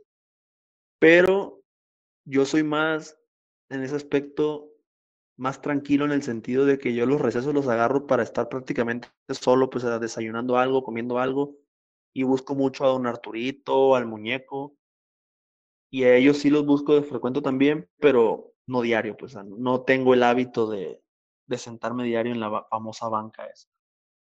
Correcto. Y ahora, ya me comentó todo este contexto de cómo se da su llegada, estas sensaciones que le generan, pero específicamente el primer día de clases, ¿cómo fue? El primer día de clases. Afortunadamente, mi primer grupo fue uno de los más tranquilos de primer año que tuve. Tuve seis grupos de primer año. Me tocó el 207, no lo, si no lo recuerdo mal. El 107, perdón, si no recuerdo mal. Y la verdad, ese grupo era de los más tranquilos. Tenía que darle clase a los seis grupos. Fue ese día como comenzar de lo más sencillo hasta lo más complicado, porque el último grupo era turno vespertino, entonces sí había un poquito de cambio ahí en esa, en esa parte. No fue fácil porque tú llegas con 23 años, 22 años, sin barba, llegué, recuerdo perfectamente. Entonces no, realmente no imponías ni siquiera esa parte de la jerarquía, de la edad por lo menos, pues, de que te vieran como alguien mayor que llegaba a dar la clase. Sea, llegaste al salón de primer año y entra una persona que se ve relativamente joven y es así como que realmente este nos va a dar clases. Fue complicado, no nada más el primer día, el segundo, el tercero, el cuarto, la semana, los 40 probablemente, tanto con los alumnos en los que me adaptaba. Por cierto, si nos escucha, un saludo a, a Giovanna, que fue de las que más canas verdes me sacó. Ahorita no tengo mala relación con ella, de vez en cuando es maestra ella de primaria, un mensaje para saludarla o algo. No hay rencor, pues, no hay rencor. No hay rencor principalmente porque se le devolvió. Mm, no quiero, quiero pensar que no, pero, pero no hay rencor en el sentido de que al final de cuentas te terminas poniendo en el lugar de ellos. O sea, yo creo que a los 14 años, 15 años, es raro el que lo hace porque es malo o por maldad. Correcto. Yo creo que la mayoría lo hace porque es lo propio de la edad, de la etapa de rebeldía y de todo eso. Y te lo digo porque te das cuenta porque esas personas te las encuentras a los 20, 21 años y son otras. La mayoría son otras. O sea, ya son personas tranquilas. No digo que no sean de fiesta ni nada eso, pero tranquilas en el sentido de que ya saben qué buscan, ya saben qué quieren. Ya como que pueden definir mejor qué estuvo bien, qué estuvo mal. Y te puedo asegurar que ellos saben o ellos recuerdan que su comportamiento a lo mejor no era el que deberían haber tenido. Pero yo no recuerdo que ninguno me haya faltado al respeto de una forma que yo me lo tomara personal.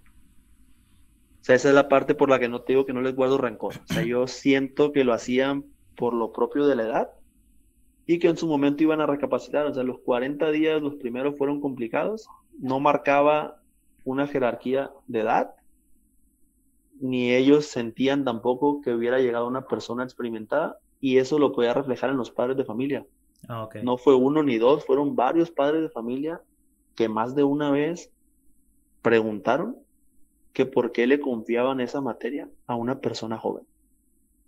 O sea, ahí sin entrar en detalles, pues, sabemos que la edad, la edad y, y, lo otro no tendría nada que ver, pero sí pregunta, sí, sí cuestionaban esa parte, o sea, ¿por qué asignarle esa materia a una persona joven sin experiencia. Sí, y Y ahí, era, ahí- era, era lidiar con todo eso, pues a ganarte que el padre te aceptara y que el alumno te aceptara, como que sí realmente tú eras el maestro, porque aparte era un interinato. exacto. Entonces, tú sabes que un interinato difícilmente lo vas a respetar porque se va a ir. Entonces le podemos hacer lo que él quiera, se va a ir. Y ahora, usted lo comenta muy bien, esto va de la mano con la situación actual que se vive en el sentido de que pare- pareciera, lo dice, la gente lo dice de chiste, ¿no? Pero está muy apegado a la realidad de que en la actualidad para la juventud es un poco difícil encontrar un empleo estable o redituable porque te piden 23 años de edad y 5 años de experiencia, o sea, es algo prácticamente imposible, ¿no? Por poner ese ejemplo. Ahora, ahora entramos a la parte que para mí es más interesante porque vamos a mezclar un poco cómo es su forma de trabajo con las anécdotas o recuerdos que tengo yo de, de usted en ese sentido. Para poner un poco de contexto, a mí el profesor Carlos me dio en tres, dos ocasiones, dos grados, en primero y en tercer año. En segundo no, me dio yo. Entonces, yo la primera, el primer recuerdo que tengo sobre usted no es la primera clase, porque yo recuerdo que la primera clase por alguna razón usted, usted no pudo asistir y mandó a Dani. Entonces, él puso un temario y dijo, el profe no puede estar y pues eso es lo que van a ver, tal y tal y tal. Entonces, Sí, llega- recuerdo, se me, se me venció la licencia. al- algo así, algo así pasó. Entonces, ese primer contacto no, no, no lo tuvimos porque vamos, es el profesor de matemáticas, es al que más, más atención le vas a poner, más vas a checar, pues porque personalmente yo no soy bueno en matemáticas, es mi coco muchas veces, últimamente menos, pero es donde más estás más a la defensiva, pues en ese sentido. Llega la segunda clase y yo lo recuerdo perfectamente, usted llega sin decir nada, ni una sola palabra, pone su maletín en la bolsa, el escándalo pues de fondo, pone su, su maletín de trabajo, saca sus plumones, se dirige al pizarrón y empieza a escribir. Y pues el escándalo sigue, o sea, na- nadie lo conocía, pues en ese sentido, no sabían que era, a lo mejor daban por hecho que era el profe de matemáticas, pero no, no, lo, no lo podíamos confirmar. Termina de escribir, se para enfrente y su misma presencia, por así decirlo, los hace callarse y comienza a dar su explicación. Y usted explica lo siguiente, que usted es de pocas palabras, que usted no va, no va a llegar platicando, difícilmente va a dar los buenos días, que usted viene prácticamente a trabajar, hace su trabajo, da su explicación, se sienta y el que tenga dudas se acerca.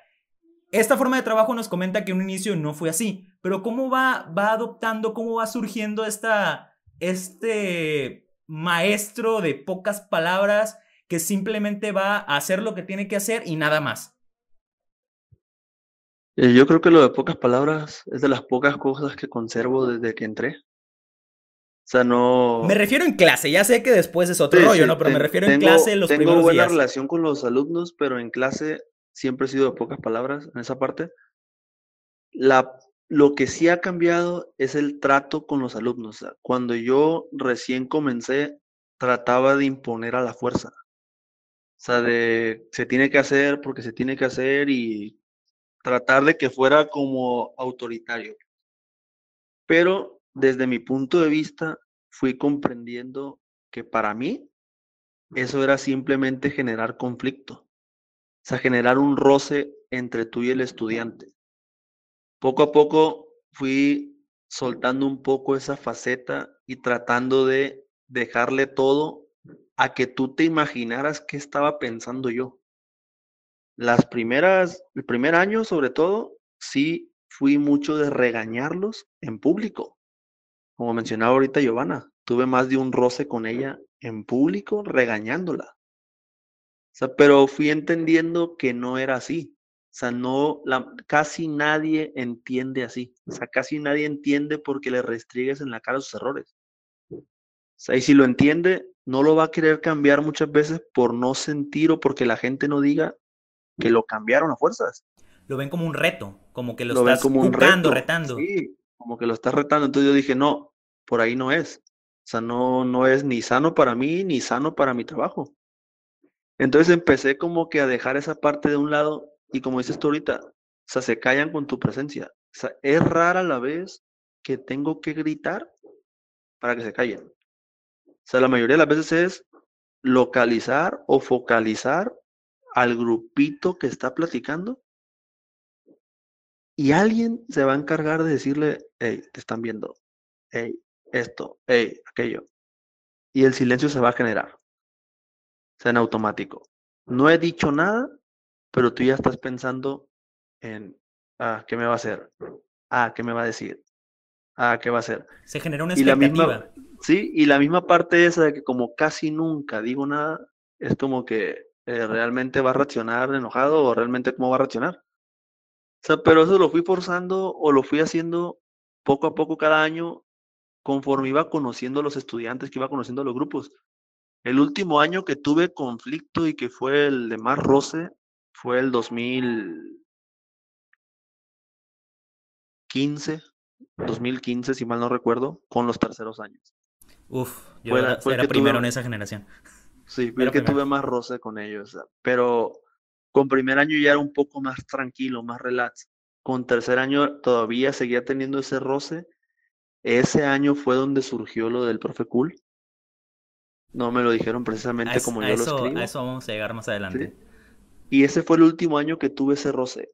A partir de ahí, ya como que relajé un poco esa parte y dejé que todo se diera por naturaleza. Pues, Ustedes a lo mejor son rebeldes, pero dentro de todo traen esa parte de respetar. O sea, son, al menos en la escuela, son pocas las personas que no respetan. O sea, tú a lo mejor, como decís ahorita, se te complican las matemáticas, pero no eras irrespetuoso en la parte de, ah, no me gusta esta materia, voy a hacer desorden.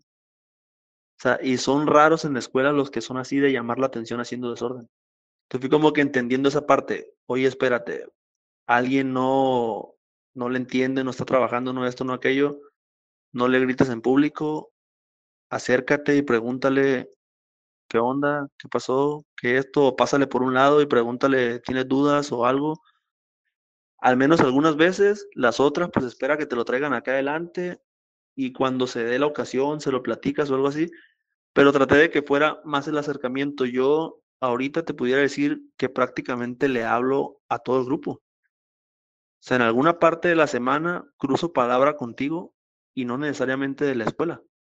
Preguntarte, oye, ¿y, cómo te fue con esto? Oye, ganó la América. O incluso algunas personas que tú las ves diario y le dices, oye, ¿qué tienes? ¿Te sientes mal ahora? ¿Estás triste? Ese tipo de detalles como que fui generándolos de acércate más a la persona y deja de lado que como profe de matemáticas te tienen que tener miedo, pues. Sí, y además de que después de tantos años, después de tantas generaciones, aprende uno a leer a las personas. Sí, y sobre todo entendí que la materia da miedo por sí sola. Entonces no es necesario que tengas un maestro que quiera, que quiera aumentar ese miedo.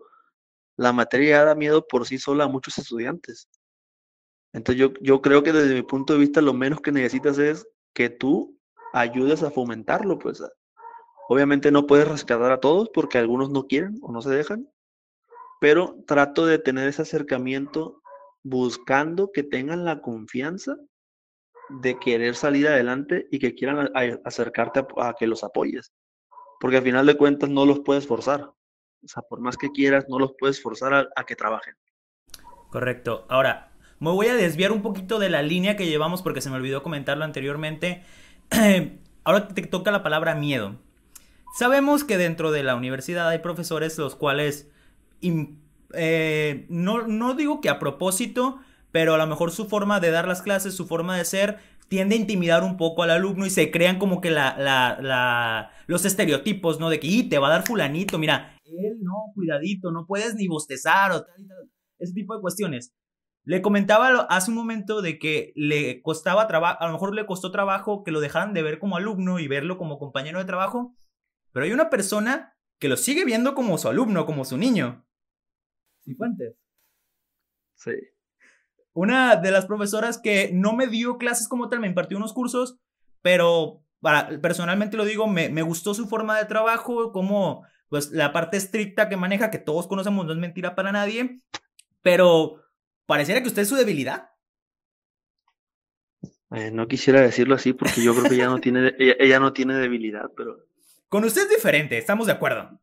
Y supongo que, en su etapa de escuela lo era también. Desde la preparatoria siempre recibí esa carrilla de ¿por qué te trata diferente a ti? O sea, yo siento, no recuerdo que antes de mí y mis compañeros que concursamos ese año haya habido otras personas que hayan concursado. Entonces siento que fuimos los primeros que concursamos y yo me metí a físico matemático y seguí teniendo contacto con ella porque me dio clases de diseño y de matemáticas, de temas selectos de matemáticas. Entonces nuestra convivencia prácticamente era diaria y en ese momento yo estaba en el proceso del concurso porque era un proceso donde tenías que ir a, a cursos cada semana. Entonces yo creo que se fue forjando como esa relación gracias al concurso donde fuimos teniendo ese acercamiento y esa confianza, pues. Y desde, desde ahí me agarraban a carrilla de que, ah, eres el consentido, ¿por qué te trata diferente? ¿Por qué esto? ¿Por qué aquello? Y yo siento que sí es así. O sea, yo siento que sí tiene un poco más de consideración conmigo que con, que con el resto. Pero yo lo, no, nunca lo he platicado con ella, pero yo lo atribuyo a esa parte. Yo creo que el concurso influyó mucho en cuanto a que la convivencia se acercara un poco más, porque no lo voy a negar, me daba muchas facilidades. Como yo el sábado me tenía que ir al, al curso todo el día y era en Culiacán, los muchachos tenían que entregar mis compañeros el trabajo el lunes y yo lo podía entregar el miércoles, por decir. Correcto. O sea, desde ahí, desde ahí por eso me agarraban a carrilla, porque me decían que era muy considerado conmigo y yo creo que lo sigue siendo todavía y, y espero no se le quite nunca, pero no lo cambie. no, y estoy de acuerdo en ese sentido con usted porque, vamos, lo poco que yo logré convivir con ella, le repito, no me dio clases como tal una materia, fueron los cursos de universidad, geometría me dio, recuerdo, eh, pero sí tuve contacto con ella para cosas, por así decirlo, externas a lo académico, trámites, cuestiones de, de papeleo de la escuela.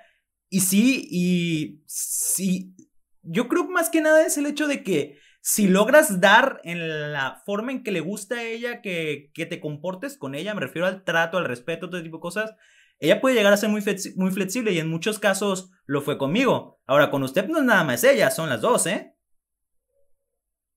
y a la otra maestra la conocí ya que entré ahí. Así que ahí no influyó la preparatoria. bueno, y volvemos un poquito ahora. Comentaba la parte del profe Cool, el profe Cool Hiro. Porque yo le comentaba antes de iniciar la llamada. Eh, estamos de acuerdo que Carlos como tal no es el que entra a la preparatoria y sale cuando termina su turno. Es más que nada, hay que crear una especie de personaje porque obviamente no se comporta igual fuera que dentro.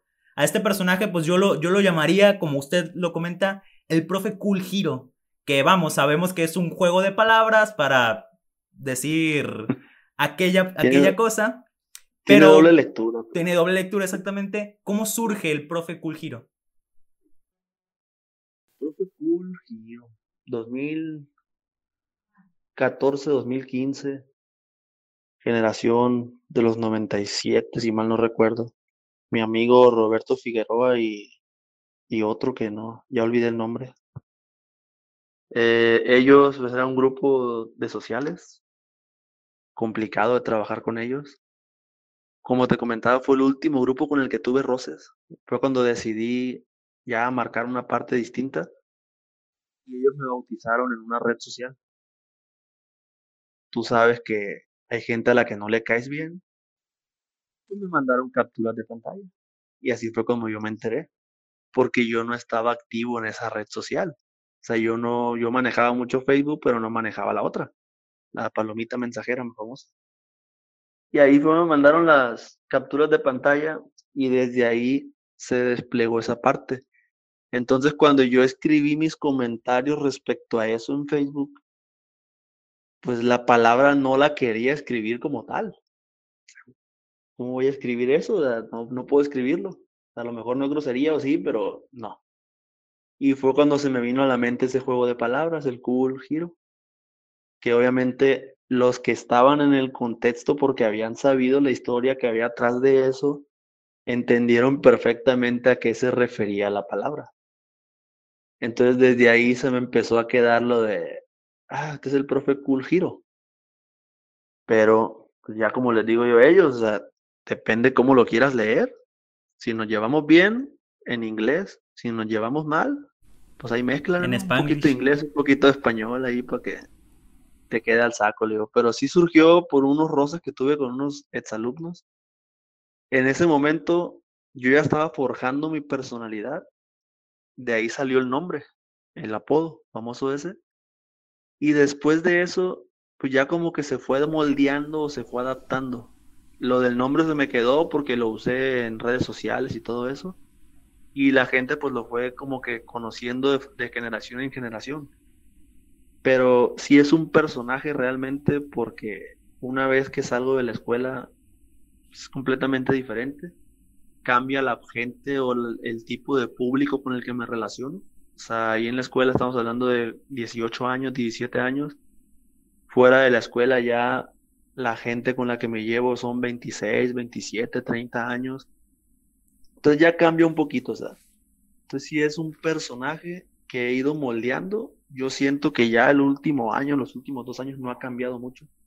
Siento que ya se estancó un poco en esa parte de que ya no, no he visto como que mucha necesidad de cambiar algo o mover algo.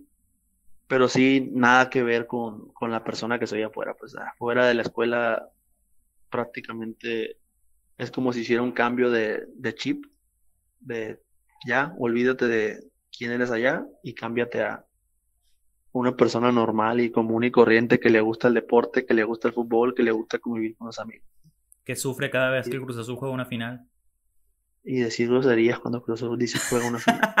Precisamente.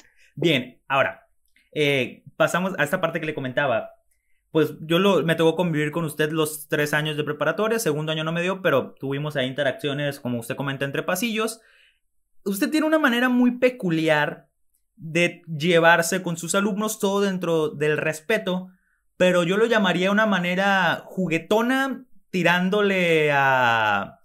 de, retos. Personalmente, yo como no soy una persona que es habilidosa con las matemáticas, yo sí sentía la dificultad pero cada vez que usted daba su clase, yo sentía una competencia.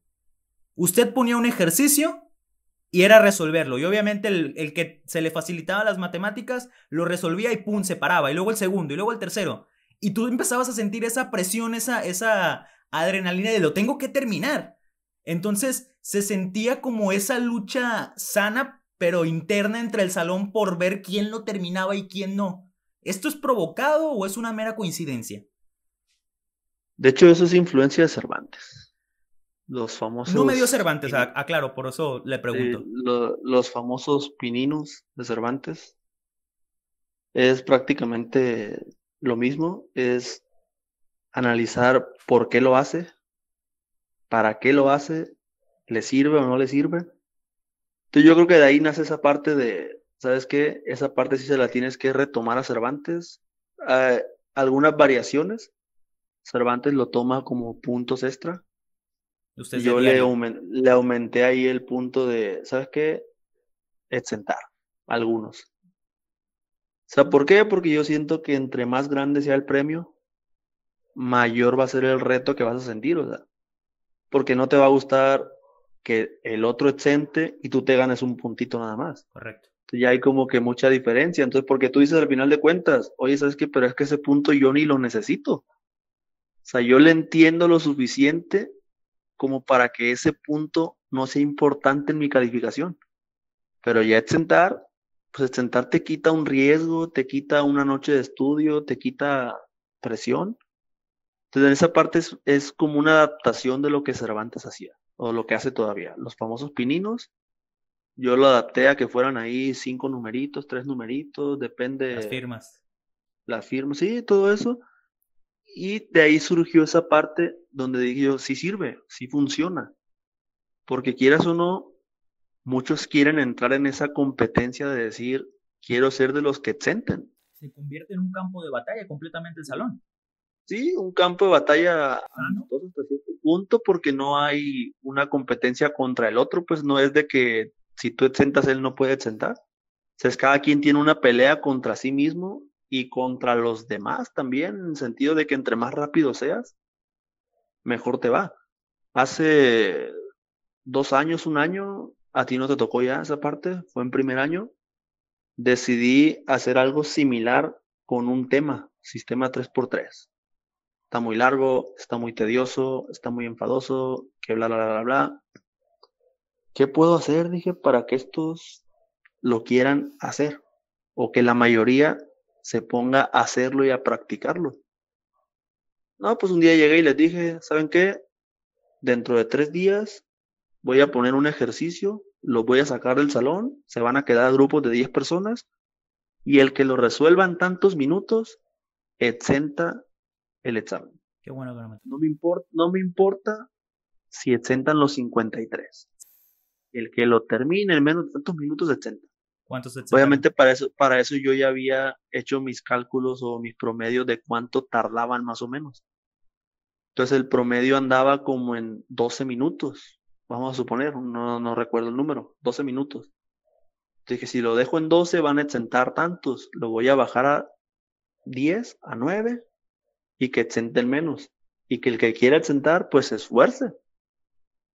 El caso más notorio que recuerdo fue una muchacha que de 20 minutos lo bajó a 8 minutos. O sea, imagina el grado de práctica que tuvo que tener o la cantidad de práctica que tuvo que hacer para llegar a ese cambio de terminar un ejercicio en 20 minutos a terminarlo en 8 minutos. O sea, fue donde yo dije, ¿sabes qué? Esto sí funciona. O sea, vas a sacrificar que muchos saquen buena calificación, que al final de cuentas no pierdo, porque te van a demostrar que lo saben hacer. ¿Quién realmente sabe y quién no?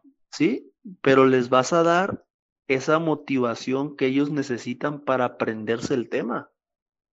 O sea, ¿por qué? Porque no lo querían hacer por la razón que sea, y ahí se obligaron o se forzaron a hacerlo. Vamos a suponer que un 80% se forzó a participar, a intentarlo.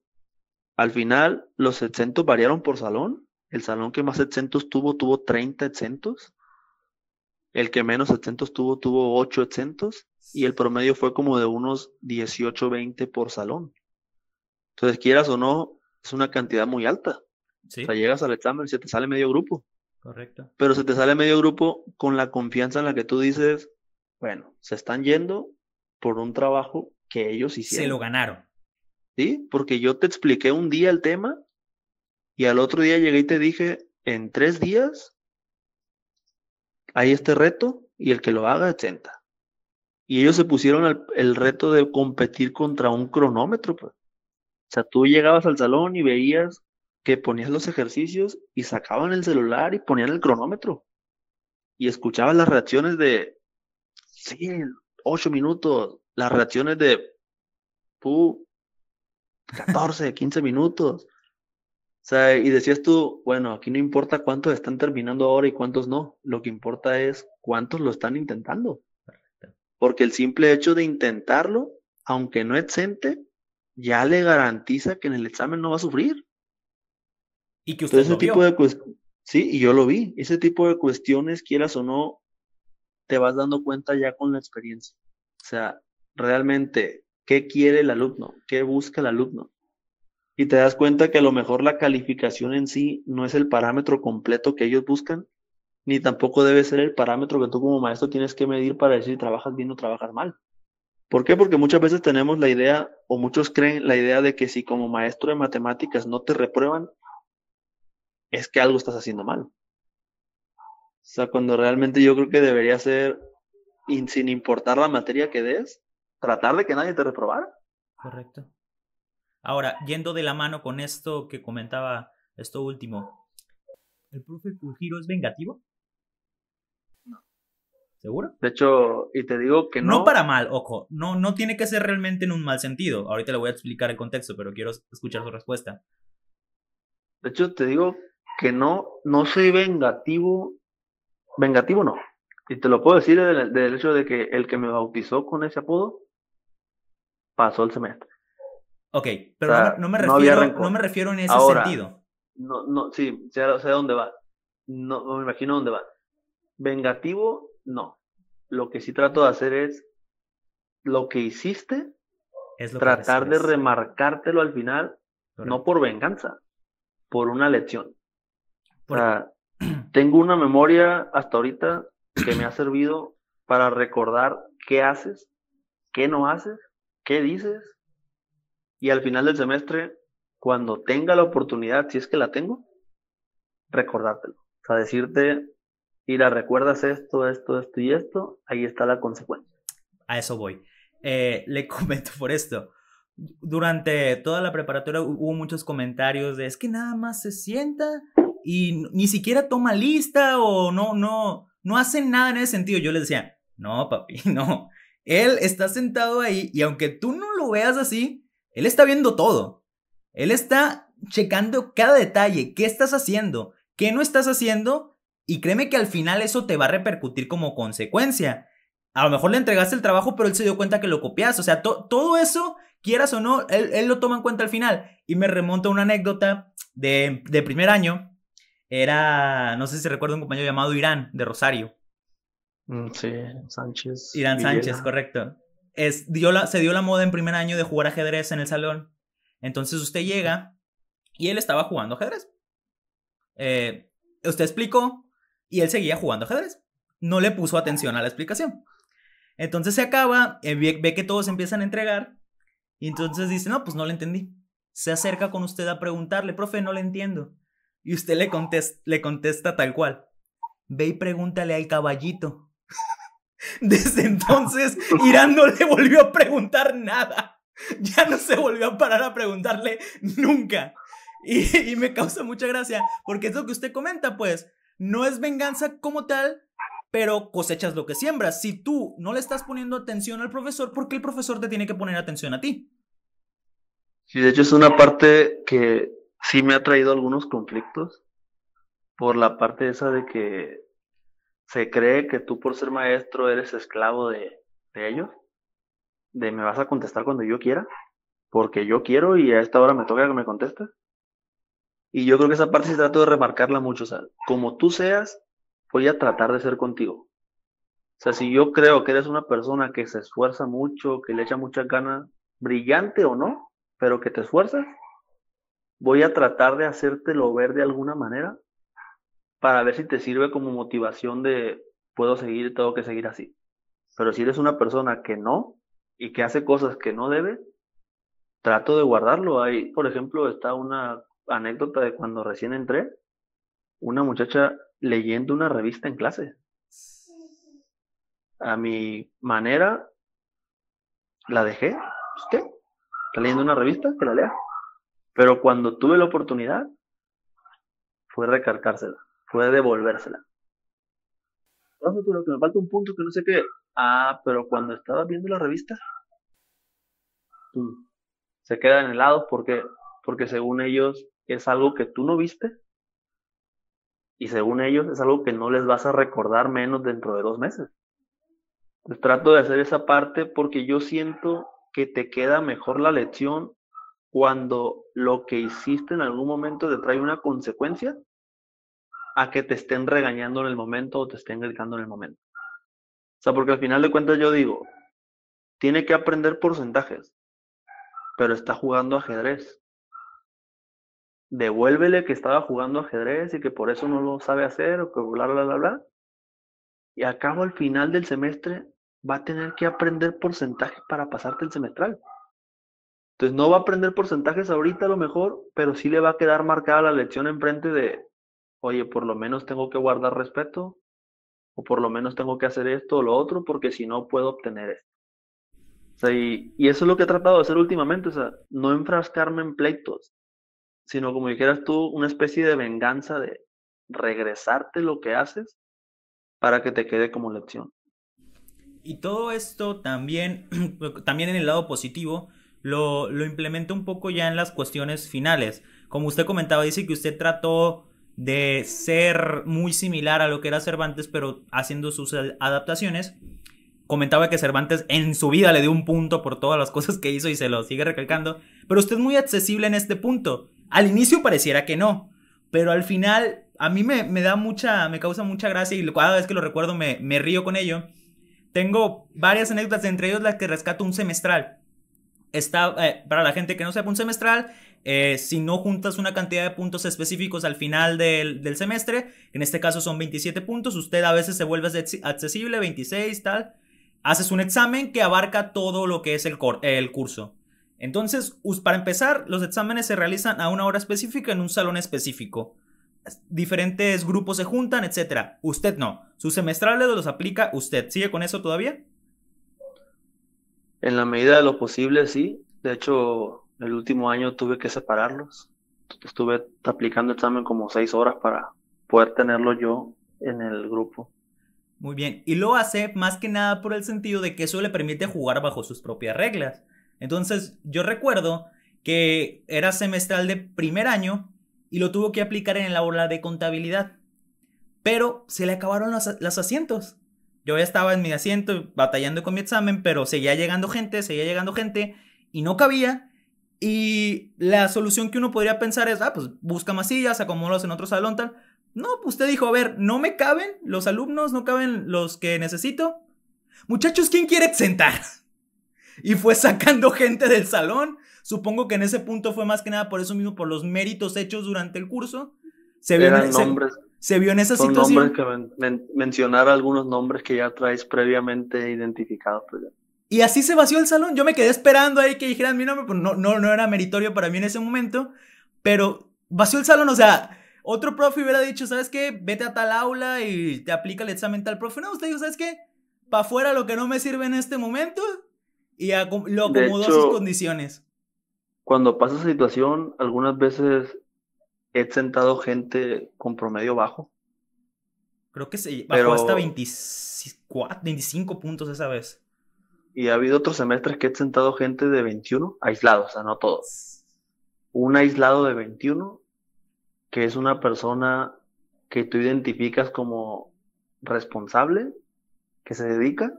Pero que no, la capacidad no, le da. Que no, que no puede ir más allá. Entonces, he sentado a ese tipo de personas cuando se me llenan los salones y digo, a ver, sentar a estos dos de 23, pero recuerdo que este y este no cumplían con esto, o este de 21 que cumplía con todo. El de 21. Se te acercan los de 23 después en su momento. ¿Por qué lo exentó a él y no a nosotros? Y ahí es donde tienes la otra oportunidad de regresarles eso. Porque él, bla, bla, bla, bla, bla, y tú no. Sea, y esa parte me gusta jugar con eso, pues, porque al final de cuentas yo creo que llegó un punto en el que entendí que el número era un simple número. Lo que cuenta es el esfuerzo y la dedicación. Sí, porque al final de cuentas, de las matemáticas de bachillerato, yo creo que el 80% no se aplica en la vida cotidiana. Lo van a aplicar ciertos y cuáles, depende a qué se dediquen. Entonces yo creo que básicamente al menos para mí, es más importante fomentar una cultura de esfuerzo en la medida de lo posible que de que salgan siendo expertos en matemáticas. Correcto. Y ahora pasamos prácticamente ya a, la recta final y es las redes sociales. El manejo que tiene usted de redes sociales me resulta peculiar. Todo esto va de la mano, obviamente, de su edad. Es un profesor joven comparado con sus compañeros de trabajo. Entonces, el uso de las redes sociales ha sido muy importante para usted, tanto para generar esa, los típicos poemas, por ejemplo, cada vez que Parra aplica un examen o a sus mismos alumnos. Eh, últimamente lo he visto muy movido con la cuestión de los memes, con el campeonato del Cruz Azul, entre otras cosas. Pues, o sea, tener esa presencia en redes sociales ¿Es porque sí o hay un motivo detrás de ello?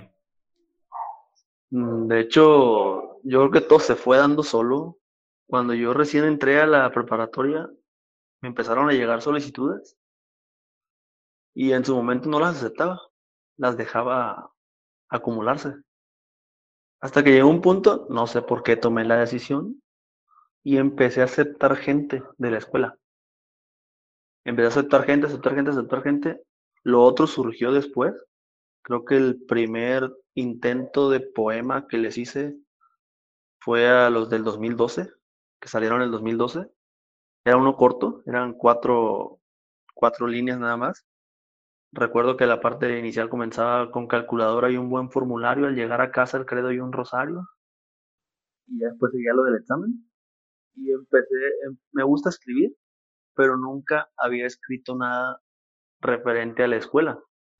Siempre trato de cuidar que no vaya directamente contra nadie, o sea, que sea un comentario al aire, que tú te identifiques, pero que no sea abiertamente contra ti para evitar entrar en conflictos.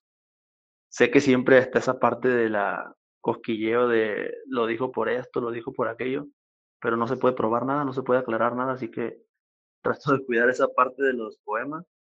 Fue el primero que escribí y lo escribí de juego, así a ver cómo reacciona la gente y vi que tuvo aceptación, así como de causó, yo creo que curiosidad que un maestro de matemáticas se refiriera a tu examen o a tu actividad que ibas a realizar con versos. O sea, yo creo que si hubiera sido el maestro de literatura o el maestro de TLR, a lo mejor no hubiera causado revuelo. Pero que el de matemática te estuviera hablando en ese, en ese tipo de escrito, yo creo que sí fue así como de, ¿qué está pasando? Y causó mucho revuelo, mucha sensación, y desde ahí empecé con esa rutina de cada cierto punto empezar a subir un poema. Más que nada creo yo que, bueno, desde mi punto de vista siento que la, la, aceptación viene porque usted lo comentaba en un inicio, las matemáticas por sí solas ya te generan una sensación, ya te dan ese miedo o esa sensación de rectitud, de que al ser ciencias exactas, donde todo está perfectamente, todo es medible y todo este tipo de cuestiones, entonces, nada puede salir de ese molde. Y el hecho de que venga una persona y en los exámenes te ponga una broma, te ponga una pregunta final donde dice que si quieres un punto extra le marques a la palomita que sí, y tú ahí viéndole es una, es una trampa o no es una trampa, le pongo que sí, le pongo que no, que te rompa con esa cotidianidad, esa, ese molde tan estricto que las matemáticas han tenido a lo largo de su historia, ya, ya da de, de, dónde, de dónde resaltar. Y más que nada es esa cercanía que le hace generar al alumno, pues, porque no es lo mismo, estamos de acuerdo, eh, acercarte a un profesor de manera directa, platicar con él, digamos que puedes tener más cosas en contra a un mensaje, a una reacción. O sea, no estás estando directamente con él, pero ya sientes una cercanía, pues, ¿me explico? Eh, ya estás sintiendo identificado quizá, dice, ah, mira, el profe se, está burlando de mí, jajaja, jiji. Y esto, estamos de acuerdo que ha sido parte importante de la relación que tiene con sus alumnos.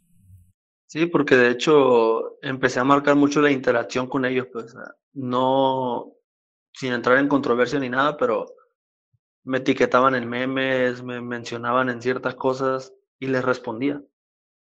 Después como que fue creciendo esa parte de, Oye, si te responde por Facebook. Oye, si te acepta en Facebook. Oye, si le preguntas una duda por mensaje, si te la contesta. Oye, esto, oye, aquello. Y de ahí fue creciendo esa parte hasta que prácticamente se me llenó de amigos y realmente son puro estudiante, casi, casi. ¿Y de generaciones pasadas que siguen teniendo interacción con usted? Sí, de hecho, todavía ahora que entré a Instagram hace un año apenas que lo hice, pues empecé a a seguir gente de los mismos que tenía ya agregados de por, por correo, por lo que sea, los que me agregaba de forma automática. Y me empezaron a llegar solicitudes de exalumnos y de vez en cuando hay interacción ahí todavía con las historias, con los comentarios, con todo eso. O sea, y realmente se fue forjando. Y te puedo decir, de todas las personas que he conocido ahí en la prepa, tengo convivencia con muchas por redes sociales, por interacción, pero en lo personal son pocas con las que he generado una amistad. Pues, son pocas con las que la amistad ha ido más allá de la red social. Pues la mayoría ha sido la interacción por redes sociales y hasta ahí. Son personas que tienen una amistad con el profe Culgiro, pero no con Carlos Tiznado. Sí, ya han sido tres, cuatro personas con las que ya me he abierto de forma personal de convivir con ellas. De hecho, a la persona que considero mi mejor amiga, estudió ahí en escuela. O sea, ella estaba en tercer año cuando yo entré a trabajar. Por azares del destino, nos tocaba coincidir a ciertas horas que yo estaba libre y ella estaba libre y empezamos a hablar. Nada fuera de lo común. Siguió la interacción por redes sociales y terminamos siendo muy buenos amigos. Pues hasta la fecha estamos hablando de que ya son nueve años y seguimos mensajeando prácticamente diario, pues estamos al día que yo creo que en este momento y a estas alturas, alguien que nos acabe de conocer apenas no creería que esa amistad salió de una escuela donde tú eras el maestro y ella era un estudiante de esa escuela. Me refiero a esa parte, o sea, que la amistad de ahorita ya no es la amistad con el profe, pues. Sí, es con O sea, Carlos. ella ya tiene una amistad conmigo, pues allá Correcto. personal, sabe cosas personales mías, sé cosas personales de ella, porque ya pasamos esa barrera de, de la amistad, pero no, no con cualquiera ha podido ser así, pues o sea, como si dijeras tú, el personaje es una cosa, el maestro es una cosa, y acá por fuera es otra, y no te abres con cualquiera. Y la cúspide de estas redes sociales, YouTube. De hecho, esa es una inquietud que tenía desde hace... Yo pienso que se tardó, la verdad. Eh, eso, ese tema lo platiqué con Andrea, que es la muchacha que te comento, desde, estamos hablando de 2015, 2014, 2016, que es cuando yo siento que estaba en el momento más alto en Facebook, no de amigos, de interacción. Correcto. Era, era cuando más interactuaba con ellos, cuando más poemas publicaba y todo eso. Ahí yo ya pla- habla- había platicado con ella. Oye, quiero hacer un canal, quiero hacer un esto, pero siendo sincero, no sé qué impresión de cómo me comporto en la escuela, pero hasta cierto punto soy tímido en el sentido de hacer ese tipo de cosas de grabarte para salir en un canal donde todo el mundo te va a ver, te conozca o no te conozca. Entonces en esa parte yo había pensado en un personaje que fuera el nombre que ya tenía o una adaptación muy cercana al nombre porque realmente desconozco si me lo hubieran aceptado o no por el juego de palabras. Y crear un personaje, pero me quería tapar la cara. Me quería tapar la cara. Obviamente iban a saber que yo era porque yo lo iba a promocionar. Pero fuera del contexto de la escuela, nadie iba a saber que era yo. Por y ante algunas la cámara le daba más seguridad. ante la cámara me daba más seguridad de desenvolverme como yo quisiera. Pues pasó que por diversas situ- situaciones legales o no legales, no lo hice, no lo lancé porque no quise arriesgarme. O sea, no me quise arriesgar a crear un personaje que no estuviera registrado legalmente y que hiciera un trabajo yo de años y que después alguien llegara y dijera, hey, ese es el nombre mío, ¿por qué estás usándolo? Mucho Dame todo lo que tienes. ¿Sí? Y no lo hice, o sea, no, no lo hice, lo dejé, lo postergué.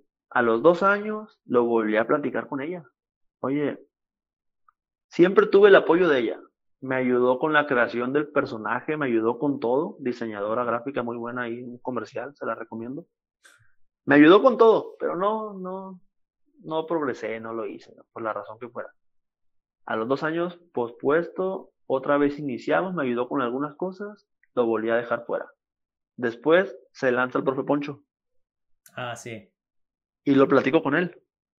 Oye, Poncho, sabes que tengo como cuatro años queriéndolo hacer, que no sé qué, bla, bla, bla. Pero él es más abierto en ese sentido. Es fácil, me dice, tú nomás haz lo que siempre haces, pero ahora te va a estar viendo la cámara en lugar de un alumno, bla, bla, bla, bla, todo va a fluir. Pum, bueno. Pandemia. Tienes que hacerlo. O sea, le digo a Andrea, oye Andrea, tengo que dar clases en vivo. Voy a grabar videos. ¿En serio? Sí, voy a grabar videos. Pues si ya tengo que, ya tengo que grabar enfrente de una cámara, voy a grabar videos y voy a ir perdiendo el miedo. ¿Qué es lo peor que puede pasar? Le digo, pues que dentro de dos meses, cuando se acabe esto, que no se ha acabado, ya pasaron más, Vamos para más todavía. lo deje, le digo, renuncie.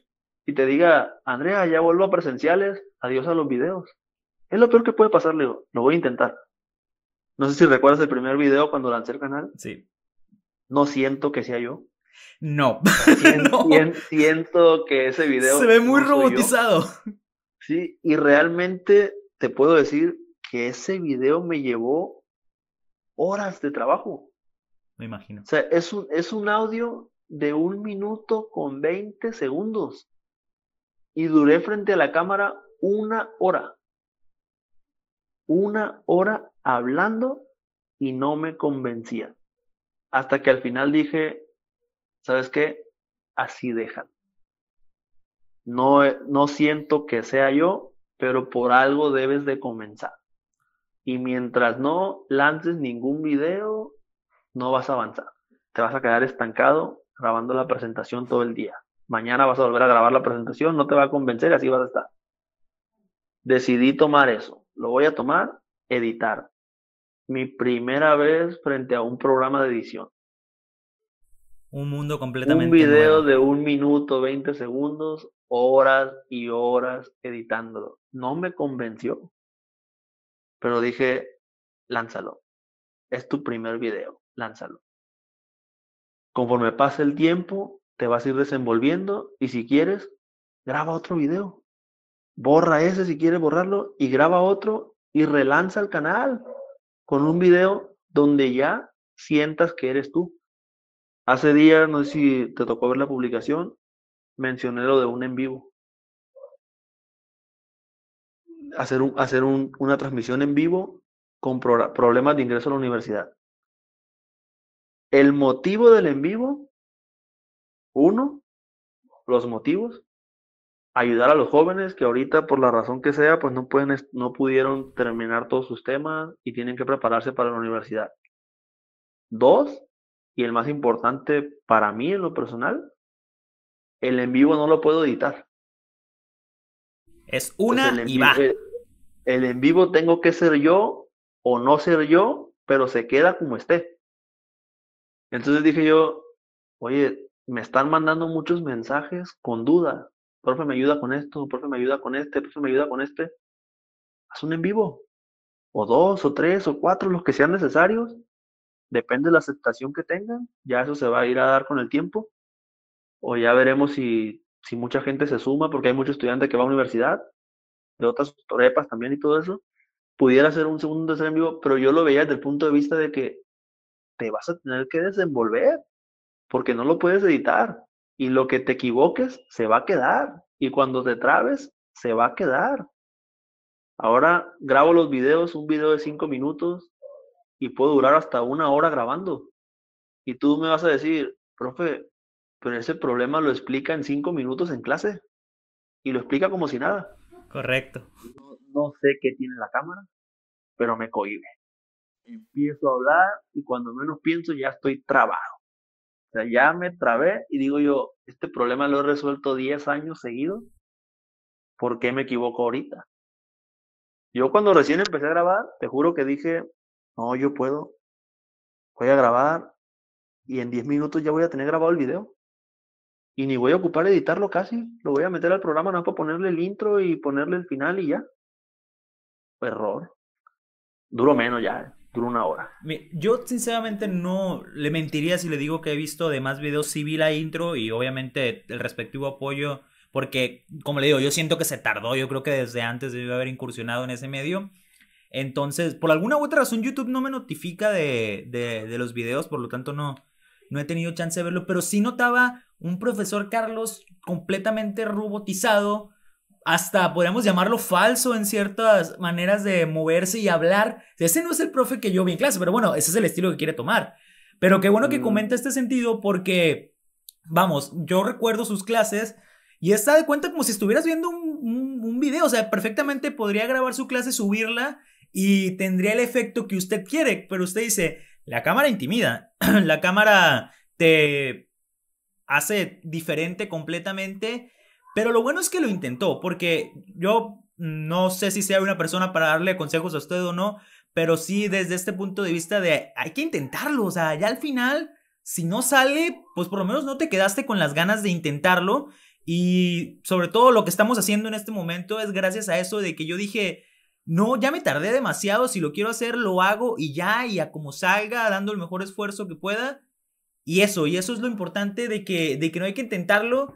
Y la verdad, eh, creo que le, ha ido muy bien, ¿no? En ese sentido, ha tenido muy buen recibimiento, muy buen apoyo. Sí, de hecho, le comentaba a Alfonso, al profe Poncho, y me, me comentaba, ¿cuántas horas de reproducción tuviste? No, pues tuve 400 en un mes. Oye, es tu primer mes, está muy bien, porque apenas estás involucrando al, mercado de la escuela, me dice. Poco a poco te puedes ir expandiendo, que no sé qué. Y yo le comentaba a él, los resultados estadísticos me, me convencen, me motivan a decir, síguele. O sea, obviamente no puedes esperar de que en un mes ya seas el youtuber con más vistas. Pero dije, los resultados estadísticos van bien, van subiendo, bla, bla, bla. Pero yo le, le digo, sigo trabajando en querer ser yo frente a la cámara, le digo. O sea, no me termino de convencer, pero pues obviamente no puedo estar todo el día grabando, le digo. Y más porque si te habrás dado cuenta ahorita, seguidos se escuchaban los perros, los gatos. Entonces mis horarios de grabación eran en la madrugada para evitar la mayor parte de los ruidos del ambiente. Entonces yo tenía que grabar de madrugada, durmiendo poco o sin dormir. No me ayudaba a querer desenvolverme ni me daba la paciencia para tratar de seguir intentándolo. Llegaba un punto en el que decía, oye, ¿sabes qué? Ya son las 6 de la mañana, ya tienes este video, te falta mejorarlo, pero ya empezaron a cantar los gallos. Ahorita no se escuchado los gallos todavía. Ya empezaron a cantar los gallos. Ya, así déjalo. Y lo termino editando y subiendo, pero no convencido. O sea, yo creo que no hay un video que tenga yo ahorita en el canal que yo esté 100% convencido de que así lo quería. Pero, sigo trabajando en eso, sigo trabajando en perder el miedo y seguir perdiendo el miedo de estar enfrente de la cámara y desenvolverme el en vivo. Para eso lo quiero. Para practicar, tener que ser yo con la ayuda de los comentarios. O sea, que me lleguen los comentarios y poder interactuar. A lo mejor no puedo hacerlo de forma verbal, pero sí interactuar con el comentario de que, ah, me comentó esto y decirlo hablado, contestarle con voz, contestarle para tratar de desenvolverme frente a la cámara. O sea, es como un ensayo para mí, tratando de que sirva para ellos. O sea, porque lo pudiera ensayar yo solo, con amigos, con pero que salga un beneficio para alguien aparte del que voy a tener yo. Estoy completamente de acuerdo y como usted lo comenta, se trata de, de, probar primero que nada, porque para empezar, no vamos a saber qué estamos haciendo mal si no lo hacemos primero. Entonces, sobre eso es donde se tiene que trabajar y se tiene que, pues, dar esta, por así decirlo, retroalimentación con la gente y con lo, con lo que está haciendo. Ahora, ya para concluir, digamos que le tengo una, no sé si llamarlo sorpresa o algo por el estilo, pero me tomé la libertad de mandarle un mensaje a varias personas a las cuales usted le dio clases. Y ver si querían comentar algo sobre usted, sobre qué les había dejado, sobre qué opinaban al respecto. Y bueno, me gustaría leerle esos comentarios y a ver si por alguna razón logra adivinar quiénes son las personas. Sé que ha, ha pasado por muchísimas personas a lo largo de toda su carrera como profesor, pero más de una debe tener ahí por identificada. Le leo la primera, dice, le diría gracias, en sus clases aprendí que no necesita ser un genio para resolver problemas matemáticos. También descubrí que la lógica matemática era algo que me gustaba mucho. Sin embargo, las derivadas e integrales es algo que no de lo que escaparía. Aunque aún así pasé con buenas calificaciones su materia, pero le, le recuerdo más porque le agradecería, a ver, pero, porque lo que más le agradecería sería un consejo que me dio estando en uno de esos momentos críticos de la adolescencia. Ese consejo me ayudó a decidirme por aquellas amistades que siempre estarán en mi vida y darles la prioridad necesaria. Quizá fue un problema tonto de adolescentes, pero en ese momento me pareció que se iba a acabar mi vida y el profe me aconsejó de la manera, me aconsejó de la mejor manera, aun cuando no era su clase, en fin, Aclaro, no es por la crema, pero lo aprecio, profe. Bye. A lo mejor me equivoco, pero huele a Malú. No. De la misma generación. No, entonces no. Le va a doler que no se acordara. es un reto que corrían. Es Elisa. Elisa Magali. Mani Mani. Mani Mani, correcto. Sí, no, no. Se me va. que por lo mismo que platico con mucha gente, no se me marca tanto a quién pude haber marcado de esa forma, pues. Y con la única que he tenido acercamiento últimamente es con Malú. Entonces por eso creí que podía haber sido ella. Pues. Ahora, le, le, mandé el mensaje a, a, varias personas, solamente me respondieron dos. Entonces, si son, si son pocas es por, es por ese sentido, pero el segundo sería, y se lo leo, este está bastante extenso, así que prepárese. Carlitos para mí es más que un profesor de cálculo o matemáticas, es aquel hombre que se preocupa por sus alumnos, el que ve tu, potencial y no deja de insistir hasta que confíes en tu capacidad. Así fue conmigo, desde el instante en el que me mencionó mi apellido en clase y me dijo, ¿por qué no estás en físico? Supe que el profe Carlitos confiaba en mis habilidades, más tarde me daría cuenta que no solo confiaba en mis habilidades matemáticas, sino en mis capacidades para lograr todo lo que me propusiera. Pasando el tiempo se convirtió en un amigo, casi padre, jajaja que uno quisiera tener, aquel con el que después de egresar hice una bonita amistad y que espero me invite a la boda. Ah, caray. No los he leído yo, ¿eh? así estoy, estoy reaccionando igual que usted.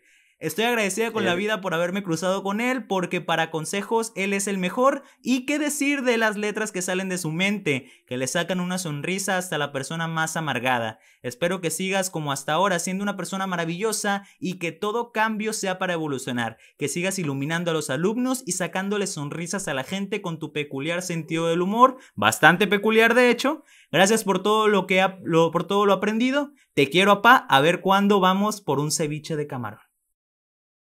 Es Malú. Eso estaba fácil, ¿no? Desde el inicio, la, la, recuerdo ese momento en que le comentó de que qué estaba haciendo ahí y no estaba en físico, o sea, ella estaba sencilla, ¿no? Sí, de hecho, y nunca le di clases, ¿eh? nunca, bueno, nomás en tercero. Eh, era Cervantes el que me comentaba que era muy buena. Indagando un poco, todos me decían que sí era muy buena. Por eso le comenté que por qué no estaba en físico. Pero yo no sabía, yo no, yo no di clases ni en primero ni en segundo año.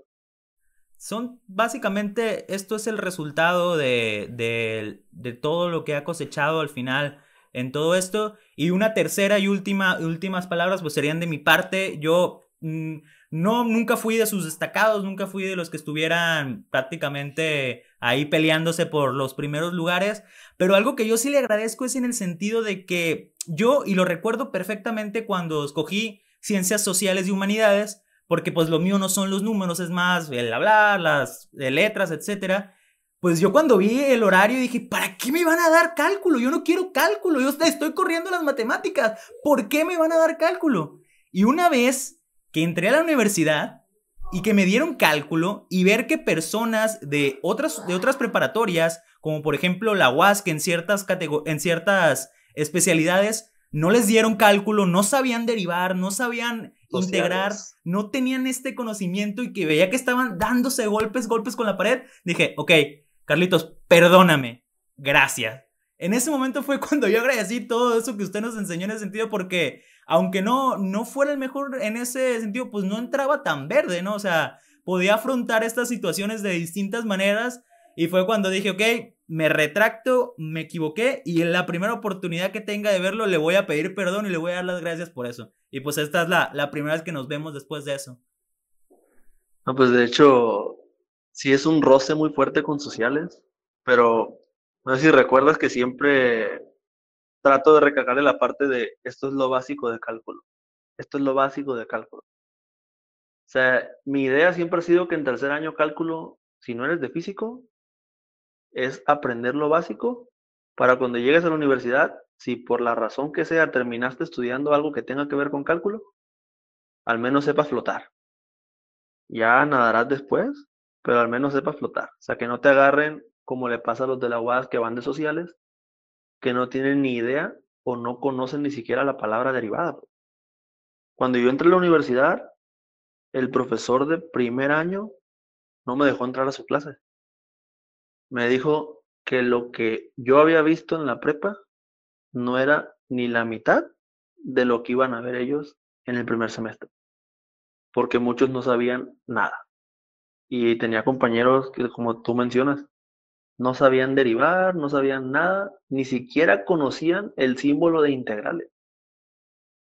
O sea, ya decir no lo conoces el símbolo es porque no has visto cálculo nunca en tu vida, porque yo creo que es un símbolo muy peculiar. O la C. Que no se te olvida, ¿sí? Y la C, que no se te olvida. de hecho, ese es, es un roce con sociales porque en su momento tú no quieres cálculo. Y nada más te lo va a agradecer el que estudie una carrera que tenga que ver con cálculo, porque va a decir, bueno, por lo menos sé algo y no estoy perdido. El que va derecho, pues sí te va a seguir diciendo toda su vida, va, ¿para qué me dieron cálculo? Menos la Malú. Menos la Malú. No, pero la Malú ya es una amistad, pues ya más que, que relación maestro-alumno, yo creo que ya es más que una amistad, casi padre, dijera ella. Y en, y en, este sentido, como le comento, a mí las cosas, el destino me terminó llevando a una ingeniería, a lo mejor no tan ingeniería como tal, como lo fuera una mecatrónica, una energía, etcétera, pero que me topé con estadística, me topé. Ahí también agradecía a la maestra Adriana, que también durante mucho tiempo como, ya, maestra, ya, en buena onda, ya, ya y pare, porque Adriana es una de las profesoras que ella llueve, truene, relampague, ella va, eh, eh, a, mí me encantaba lo preparada que estaba ante cualquier situación. Y cuando comenzamos con esta situación de las clases, él me dije, Adriana no va a tener problema con ella, Adriana ya está preparada para eso. Entonces... Tiene programado hasta el 2030, yo creo. Exactamente. Con Adriana comencé a odiar Classroom. O sea, ya lo odiaba cuando entré a la, a la universidad. Entonces... Y te, lo volvieron a poner enfrente. sí, y entonces fue cuando agradecí lo que aprendí con, con la maestra Diana, agradecí lo que aprendió usted con, con, con cálculo. Física, por desgracia, no la llevé tanto como tal por diversas cuestiones, pero sí también ahí se, se agradece un poco, pero es eso, ¿no? O sea, uno no valora lo que la, la preparatoria, en este caso, hace por, por uno mismo hasta que ya lo ocupa poner en práctica. Y no es por levantarnos el cuello y decir que la Vasconcelos es la mejor preparatoria de Sinaloa, puede que lo sea, pero sí se notó, pues sí se notó esa diferencia en la que hasta el alumno que menos probabilidad, tenía de llegar a una ingeniería estaba preparado para por lo menos enfrentarla, comparado con otras, con otras, otras preparatorias que yo veía cómo sufrían esos alumnos y, y odiaban al profesor, o sea, porque no tenían ese conocimiento y, entiendo al profesor, o sea, el profesor no se va a regresar a, algo que debiste haber visto, por lo menos. O sí, es, el problema de que tienes marcado desde dónde tienes que iniciar. Pues. Y te puedes regresar un poco, pero no te puedes regresar completamente. Pues. Entonces, lo peor es que no todos los alumnos quieren hacer el esfuerzo de emparejarse. Pues. Correcto. O sea, de, decir, yo tomé la decisión de estudiar sociales, después me cambié ingeniería, me corresponde a mí compensar ese tiempo que no quise estudiar matemáticas.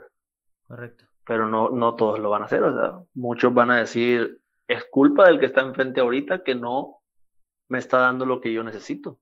Y si algún alumno suyo de los que les esté dando en este momento o les vaya a dar en un futuro, si se metieron a esta área y están renegando porque les dieron matemáticas, yo los entiendo, pero créanme que en un futuro lo, lo, pueden, lo pueden agradecer. Y se los dice una persona que estuvo en su, misma, en su misma posición y que al final eso les salvó pues, prácticamente todo un cuatrimestre de no sufrir, sí, pero no tanto como otras, como otras personas. Y para cerrar ya, profe, dos preguntas. La primera, ¿qué hace diferente el profe Hero en este caso de otros profesores de matemáticas? Yo creo que la principal diferencia, recordando los comentarios de los mismos estudiantes, es que trato de ver más a la persona que a la materia en sí. O sea, de darle prioridad a la persona sobre la materia tratar de que tú puedas resolver tus dudas, tus problemas, tanto personales como de la materia, pero no inculcándote el miedo a tú no lo vas a lograr, esta materia está muy complicada. yo creo que esa es mi principal, mi principal diferencia es el aspecto humanitario. O sea, tratar de verlo más allá como que estas personas las puedes ayudar en algo, no necesariamente en los números, pero algo que puedas hacer con ellos que les pueda servir para su futuro. Pues como te comentaban ahí esas dos personas que mandaron los comentarios, ha habido más casos en los que yo trato de, aunque pierda tiempo, la clase completa, si veo que alguien se nota distinto, acercarme y preguntarle, ¿pasa algo? ¿Todo está bien? Hace una semana, de hecho, me llegó un mensaje de una alumna que acaba de salir, donde me ponía esa parte. O sea, me le acerqué como unas tres veces en el semestre, nunca me contestó. Simplemente me decía, todo bien. Y yo nada más le, típico cocorrón del muñeco. ya, me iba. Pero nunca me dijo gracias en persona, pues fue así como de que todo bien. Pero... Y me mandó un mensaje y me puso, le agradezco las veces que se acercó a decirme que si estaba bien. porque a veces ni yo sabía que me notaba triste o que me notaba distinto. Y a veces ni mis amigos me decían que estaba triste. Y usted llegaba que me veía cada dos días y me notaba y me decía, ¿qué pasa? ¿Qué tienes? O sea, yo creo que esa es la parte que me hace diferente, o sea, que trato de que no todo sea matemático. Sí, y también cuida esa parte de, de la matemática. Recuerdo, no, no voy a decir su nombre para no balconearla, pero usted va a saber perfectamente quién es.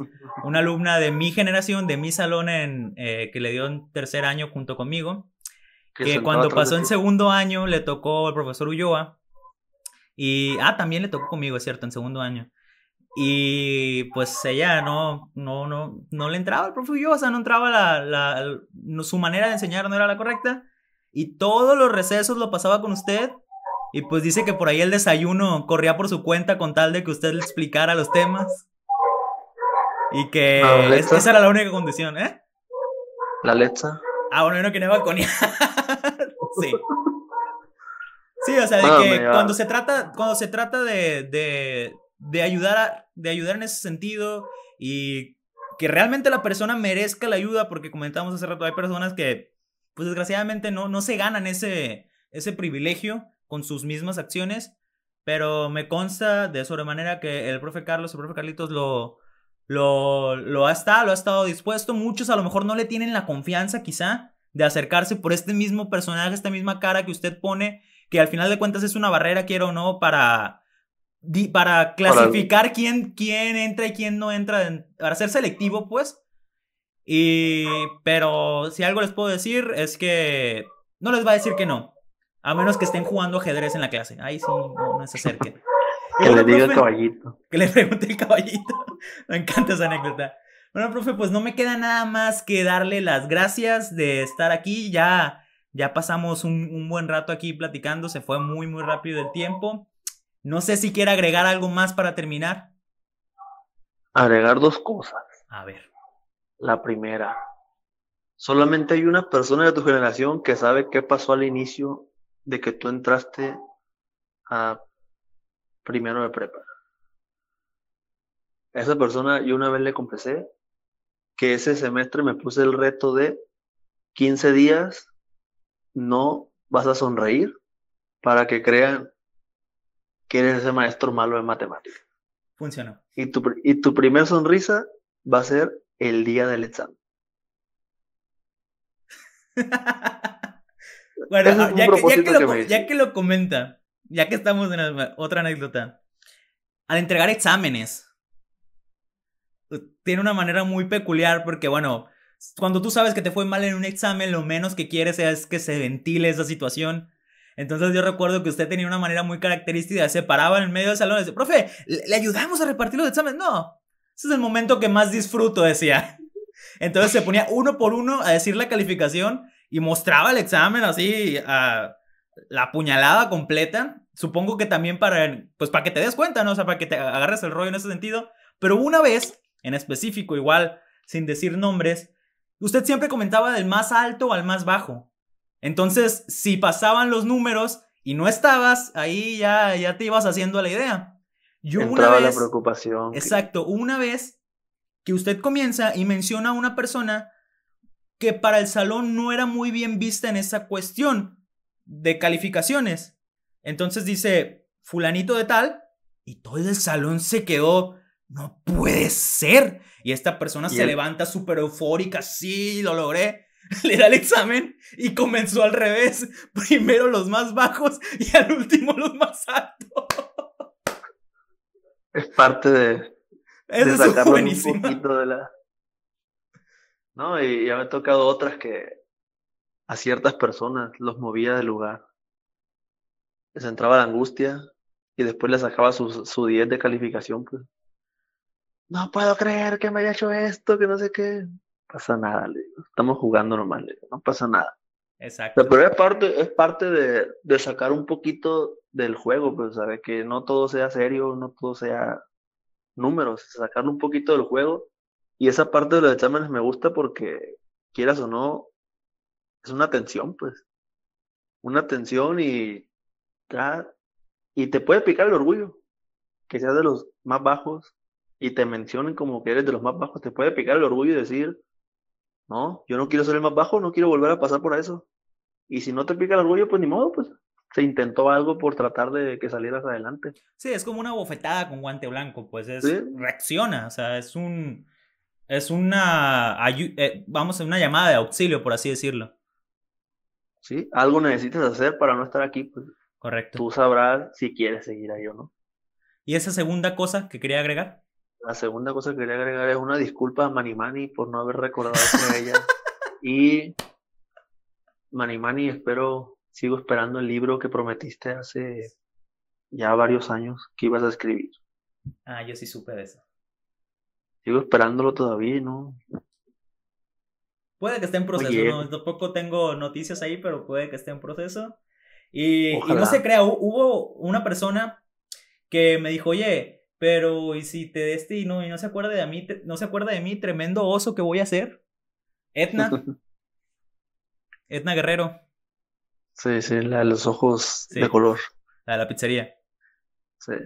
Sí, pues bueno, profe, eh, con esto prácticamente cerramos lo que es dos horas y media, profe. Se fue rápido esto. Se fue rápido. Se le dio por experiencia que se fue rápido. Y bueno, no me queda más, profe, que darle las gracias por su tiempo, por tomar. Sé que tuvo ahí unas complicaciones con los horarios, lo logramos acordar, gracias a Dios.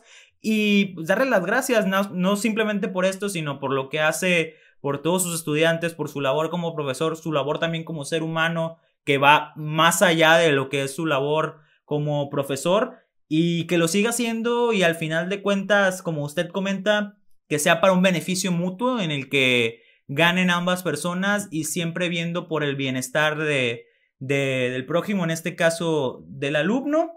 Y pues yo con esto me despido. Mi nombre es Jason Verdugo. Estuvimos aquí platicando con el profe Julgiro, el profe, el profe Carlos, profe Carlitos. Recuerden que tiene un canal el cual se llama, para que no haya error.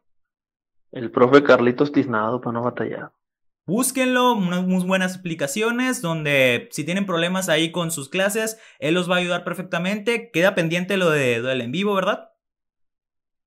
Sí, estoy buscando fecha, estoy poniéndome de acuerdo con los jóvenes que me mandaron mensaje para que sea una fecha en la que la mayoría de ellos, que son los que me, que los que me están diciendo, puedan coincidir, o sea, no beneficiarlos a ellos y no a otros.